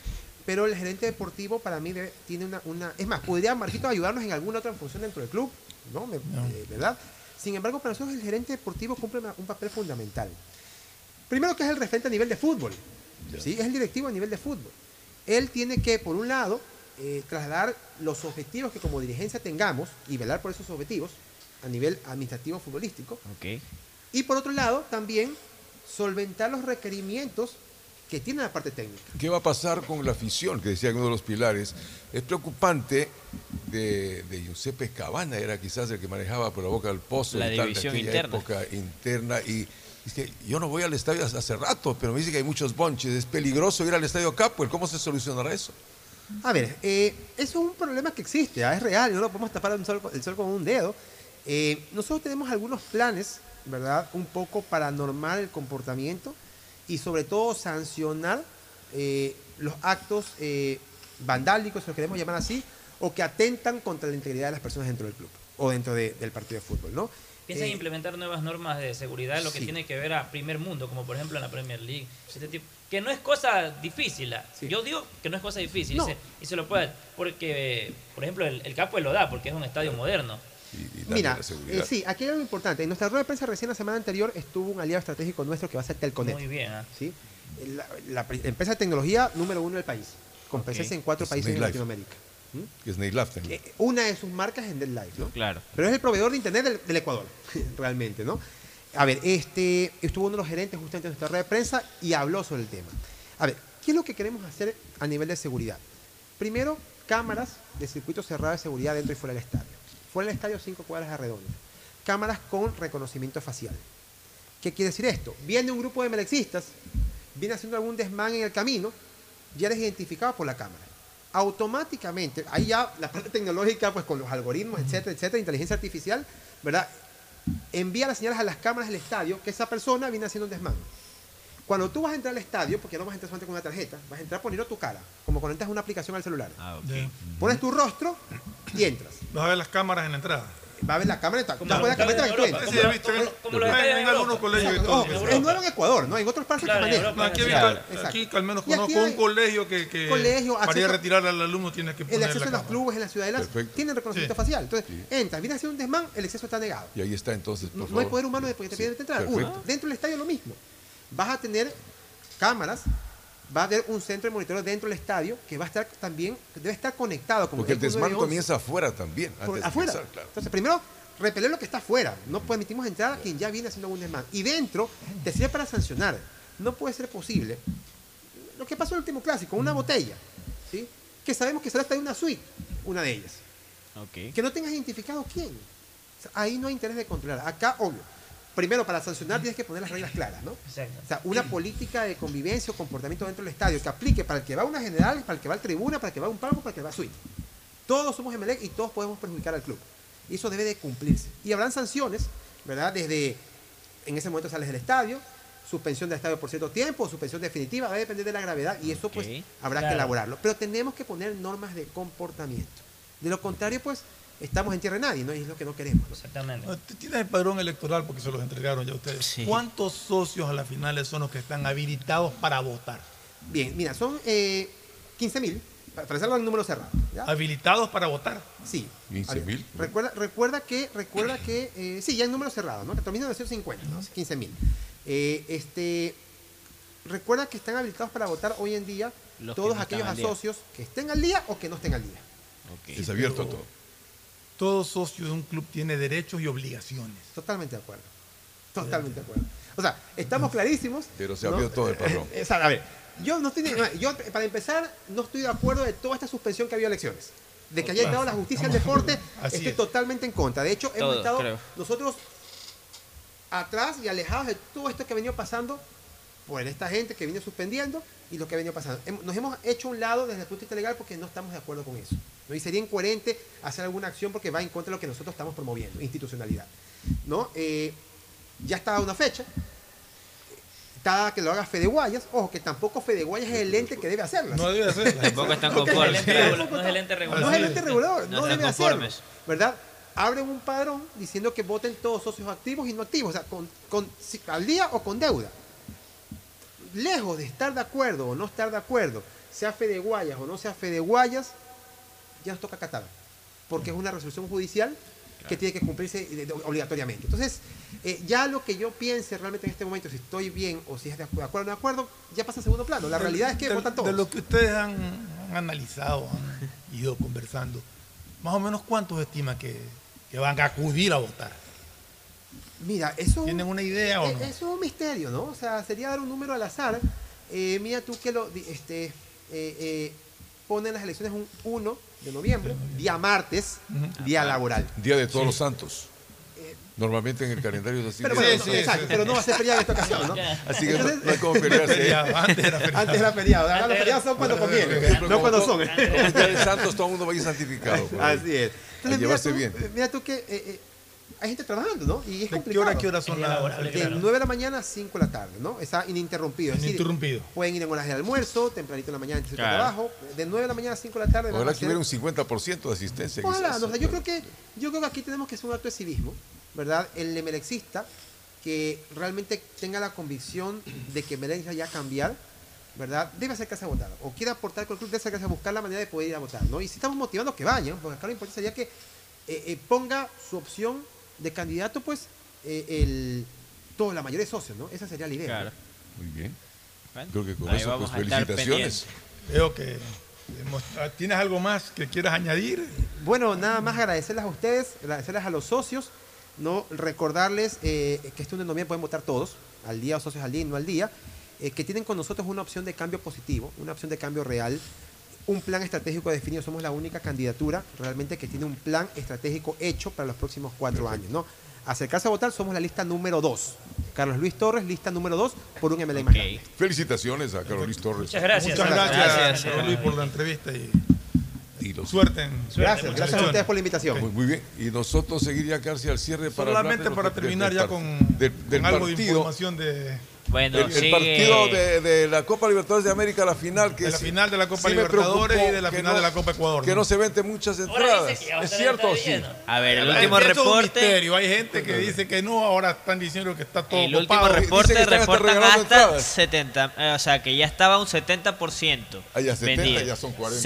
70%. Por eso ya tendremos que esperar. Habrá que ver, esperar. El socio que Estamos hablando de un entrada, 70% vendido, pero no, no sé si realmente es vendido, porque, Porque recordemos. porque hay hasta- dice que a los propietarios de desfiles les van a dar unas entradas a tribuna, etcétera, una- etcétera. una. Al que socio que compra le van a regalar una entrada. O sea, realmente cuánto lo vendido. eh, Ahora hay que saber también de las reservas que han habido de los hoteles, de los carros que dice que vienen por tierra, una cantidad Bueno, los de hoteles gente tengo entendido, según desde había otros dicho países Eso sí. y de los de la vuelos, de Cámara los 200 vuelos que venían. de hotelería que, que, que sí están hora ocupados. llegaron dos buses más. ¿ah? Y el aeropuerto es una 30 hinchas fiesta, por si acaso. Están llegando los brasileros, la torcida brasileira Brasileño, del Flamengo. Bueno, nos vamos a una última recomendación y luego al cierre. Pancho, aún no empieza la franja publicitaria. ¿Qué estás haciendo? Ah, estoy sacando mi tarjeta Pacificar y mientras nos vamos al espacio publicitario, aprovecho y voy a la tiendita de la esquina para pagarla rapidito. En la tiendita. Y en menos de un minuto. Claro, en tu banco aquí, lo mismo que Banco del Pacífico, pero aquí. Auspician este programa.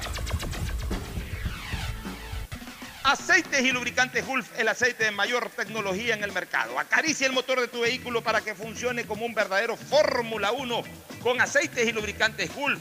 Si te gusta el tenis, ahora llegó la oportunidad de vivir tu pasión en cualquier lugar con Bet593. Regístrate en bet593.es y recibe un bono de hasta 300 dólares. Sí, un bono de hasta 300 dólares para que pronostiques resultados cuando quieras. Bet593.es, sponsor oficial de la Federación Ecuatoriana de Tenis y tiene el respaldo de Lotería Nacional. Aplican condiciones y restricciones. Inmobiliar te invita a la subasta pública de bienes inmuebles. En octubre tendrán terrenos, casas, departamentos, parqueaderos y más. Presenta tu oferta el lunes 24 de octubre. Más información en www.inmobiliariapublica.es. Mole el Fortín te conviene. Compren Mole el Fortín. Todo para la familia y el hogar. Todo para la belleza y el deporte. También para la salud. Paga todos tus servicios y disfruta del patio de comidas. Mole el Fortín te conviene. Cuando requieras medicamentos, solicita a la farmacia de tu barrio que sean genéricos de calidad. Y estos tienen que ser de Cuajén. Son de calidad y al alcance de tu bolsillo, al alcance de la economía familiar. Pedagogía, diseño, arquitectura, economía, medicina, comercio, turismo, nutrición, literatura, computación, psicología, trabajo social, electricidad, agronomía, animación digital. Son tantas las carreras que te ofrece la Universidad Católica Santiago de Guayaquil que no alcanzan a señalarse todas. Universidad Católica Santiago de Guayaquil siempre tiene sorpresas y beneficios para ti. Nuevas historias, nuevos líderes. El objetivo de CNT es ser la principal proveedora de telecomunicaciones del país, entregando ofertas competitivas, acceso a la tecnología y a la conectividad. Conectamos vidas, llegando a las poblaciones más vulnerables y a sectores más alejados. Servicios de calidad que devuelven recursos al país para convertirlos en proyectos que mejoran las condiciones de vida de los ciudadanos. Nuestra visión social es crecer e innovar constantemente con transparencia, eficiencia y sobre todo comprometidos con la rentabilidad social. La alcaldía de Guayaquil presenta su aplicación Mimuni. Una app donde podrás acceder a servicios municipales, reportar incidentes en tu sector, información sobre obras, inscribirte en programas municipales y enterarte de todos los eventos que la ciudad tiene para ti. Descarga ya la app Mimuni en App Store y Google Play. El bienestar de la gente se siente. Alcaldía de Guayaquil. Autorización número 608. CNE, elecciones 2023. Viaja conectado con Internet a más de 150 países al mejor precio con el chip internacional Smart SIM de Smartphone Soluciones. Estamos 24 horas en los aeropuertos de Guayaquil y Quito, pasando migración junto al Duty Free. También en Plaza Quil, local 55, en San Borondón, en la avenida principal de Entre Ríos. Lo importante es que cuando viajes estés conectado, sin esperar conectarte un Wi-Fi. Conéctate directamente con tu chip al teléfono celular que quieras llamar a través del WhatsApp o de manera directa. No lo olvides, Smart SIM de Smartphone Soluciones te espera en el aeropuerto con atención 24 horas al día. Evita que tu vida se detenga por gente lámpara. Sí, esa que se cree más de lo que es. Denúncialos al 1-800-2635-37 o al 911. Con CENEL EP, tu vida sigue. Profe Alfaro, ¿cuál es la importancia del banco para la selección? Desde este banco plantamos la semilla de un sueño. Cuando uno llega a su hogar, ve a su familia, mira para atrás y ve que el, todo el sacrificio no fue en vano. Y ese sacrificio se pudo hacer realidad porque hubo un banco también que le dio la posibilidad de que ese sueño se pueda cristalizar. En el fútbol, bancos hay muchos, pero solo Banco Guayaquil es el banco de la tri, patrocinador oficial de la selección ecuatoriana de fútbol. Con Inmobiliar puedes transformar tus ahorros en una gran inversión. Todos los meses ofertamos un catálogo nacional de lotes, terrenos, casas, departamentos y más. Participa en las subastas públicas de bienes inmuebles y haz realidad todos tus proyectos. Consulta el catálogo y más detalles del proceso llamando a 1-800 Inmobiliar 1-800-466-624 o visita nuestra página web www.inmobiliariapublica.com .es. Inmobiliar. Bienes en venta todos los meses. Autorización número 447. CNE, elecciones 2023. Mastercard Pacificar Débito premia tus consumos para vivir la final de la Comebol Libertadores en una experiencia que no tiene precio. Tus consumos acumulables desde 100 dólares con tu Mastercard Pacificar Débito participan en el sorteo de entradas al partido con el más pequeño de tu familia, que saldrá a la cancha como capitán honorario. Además, participa para disputar la transmisión del partido en un viewing party y gana promocionales para vivir la final en casa. Son más de 50 ganadores. Mastercard, patrocinador oficial de la Conmebol Libertadores. Pacificar, historias que vivir. Banco del Pacífico. Lo que tanto esperabas. Con Claro, el nuevo iPhone 14 puede ser tuyo. Escoge tu modelo favorito, iPhone 14, 14 Pro o 14 Pro Max y resérvalo ahora mismo a un precio especial. Ingresa a claro.com.es o resérvalo en nuestros centros de atención a clientes. Más información y condiciones en claro.com.es. La alcaldía informa que ya puedes registrarte al programa Generación Digital. Si eres estudiante de primero de bachillerato, décimo y noveno año de colegio fiscal o fiscomisional, ingresa a www.generaciondigitalgye.com y regístrate para que puedas acceder a una de las tablets que la alcaldía te obsequiará para que estudies y te conectes al futuro. El bienestar de la gente se siente. Alcaldía de Guayaquil. Autorización número 609. CNE, elecciones 2023. Estamos en la hora del pocho. Gracias por su sintonía. Este programa fue auspiciado por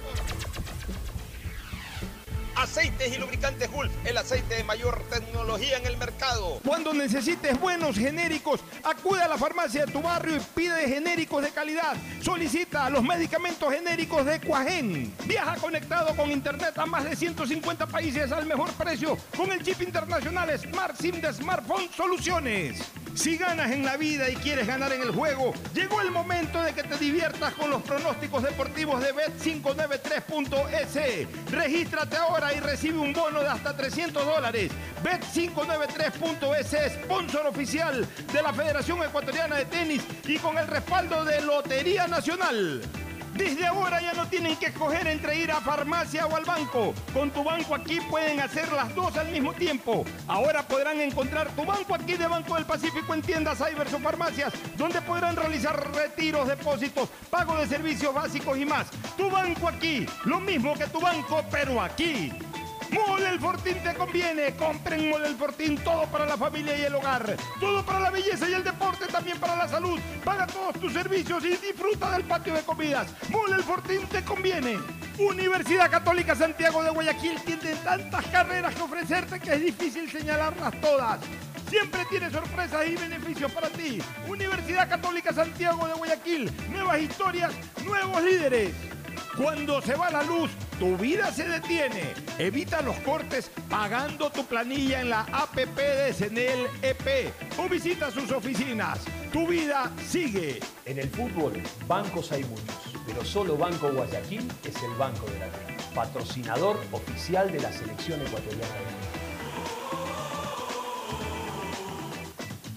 CNT y su objetivo de ser la principal proveedora de telecomunicaciones del país, con una visión social de crecer e innovar constantemente, con transparencia, eficiencia y sobre todo comprometidos con la rentabilidad social. La alcaldía informa que para acceder al programa Huertos Comunitarios deberás registrarte en www.huertosgye.com, llenar tus datos, el sector donde vives y así, junto a ti, organizaremos este nuevo plan de 5.000 huertos comunitarios para que todos podamos cultivar nuestros alimentos. El bienestar de la gente se siente. Alcaldía de Guayaquil. Autorización número 607. CNE, elecciones 2023.